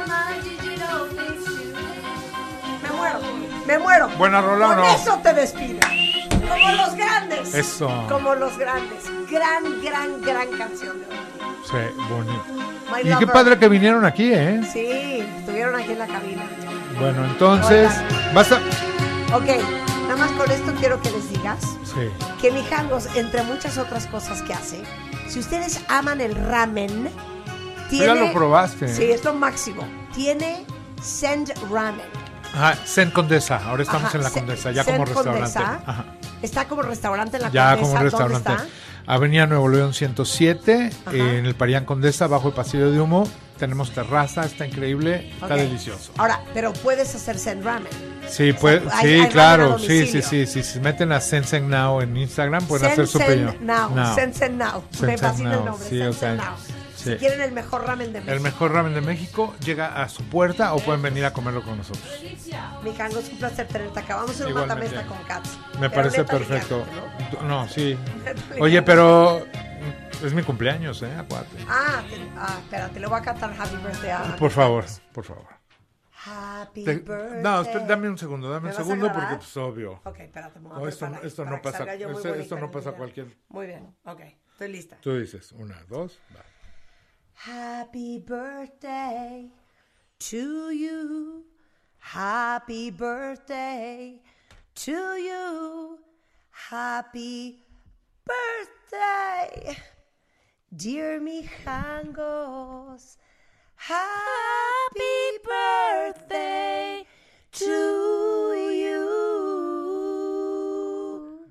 Me la dejaste, ¿Qué tal? me la No sé dejaste arribísima, hija. arribísima, Pero arribísima. Pero ahí está el happy birthday. Pero lo logramos. Nos vamos, estamos de regreso mañana ¡Eh, no, en no, punto de no! las Quiero 10 de comer la pan, mañana. quiero comer pan. Ah, oigan, pan. Te voy a llevar pan, Gabriel, a tu cumpleaños. Ah, me parece perfecto. Eh, si aman el pan, pero prefieren comer sin gluten, sin conservadores, sin azúcar, porque el pan Gabriel es con stevia, y en vez de huevo, pues fermento de linaza, y en vez de leche de vaca, que no siempre nos cae bien, lechada de arroz, el pan Gabriel lleva siendo 11 años el pan favorito para los que no quieren darle en la torre a la dieta. 150 distribuidores a nivel nacional, desde Ciudad de México, Estado de México, Nuevo León, Jalisco, Coahuila y Querétaro.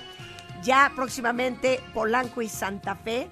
Y este jueves, viernes y sábado en todas sus sucursales, si compran 300 pesos de pan, les regalan otros 300. Están en Instagram para que vean todo lo que tienen en Pan Gabriel MX o vayan a la sucursal más cercana. Con esto nos vamos. De regreso mañana en punto de las 10 y nos dejamos con esto de OMD. Sí, estamos en un souvenir, una de las canciones más bonitas que se han escrito, la verdad. De acuerdo contigo. Gracias, mi Happy Gracias a ti, birthday. Rebe. friend. Gracias a todos. Carlos Loreta ahí viene. Súbele, chapo.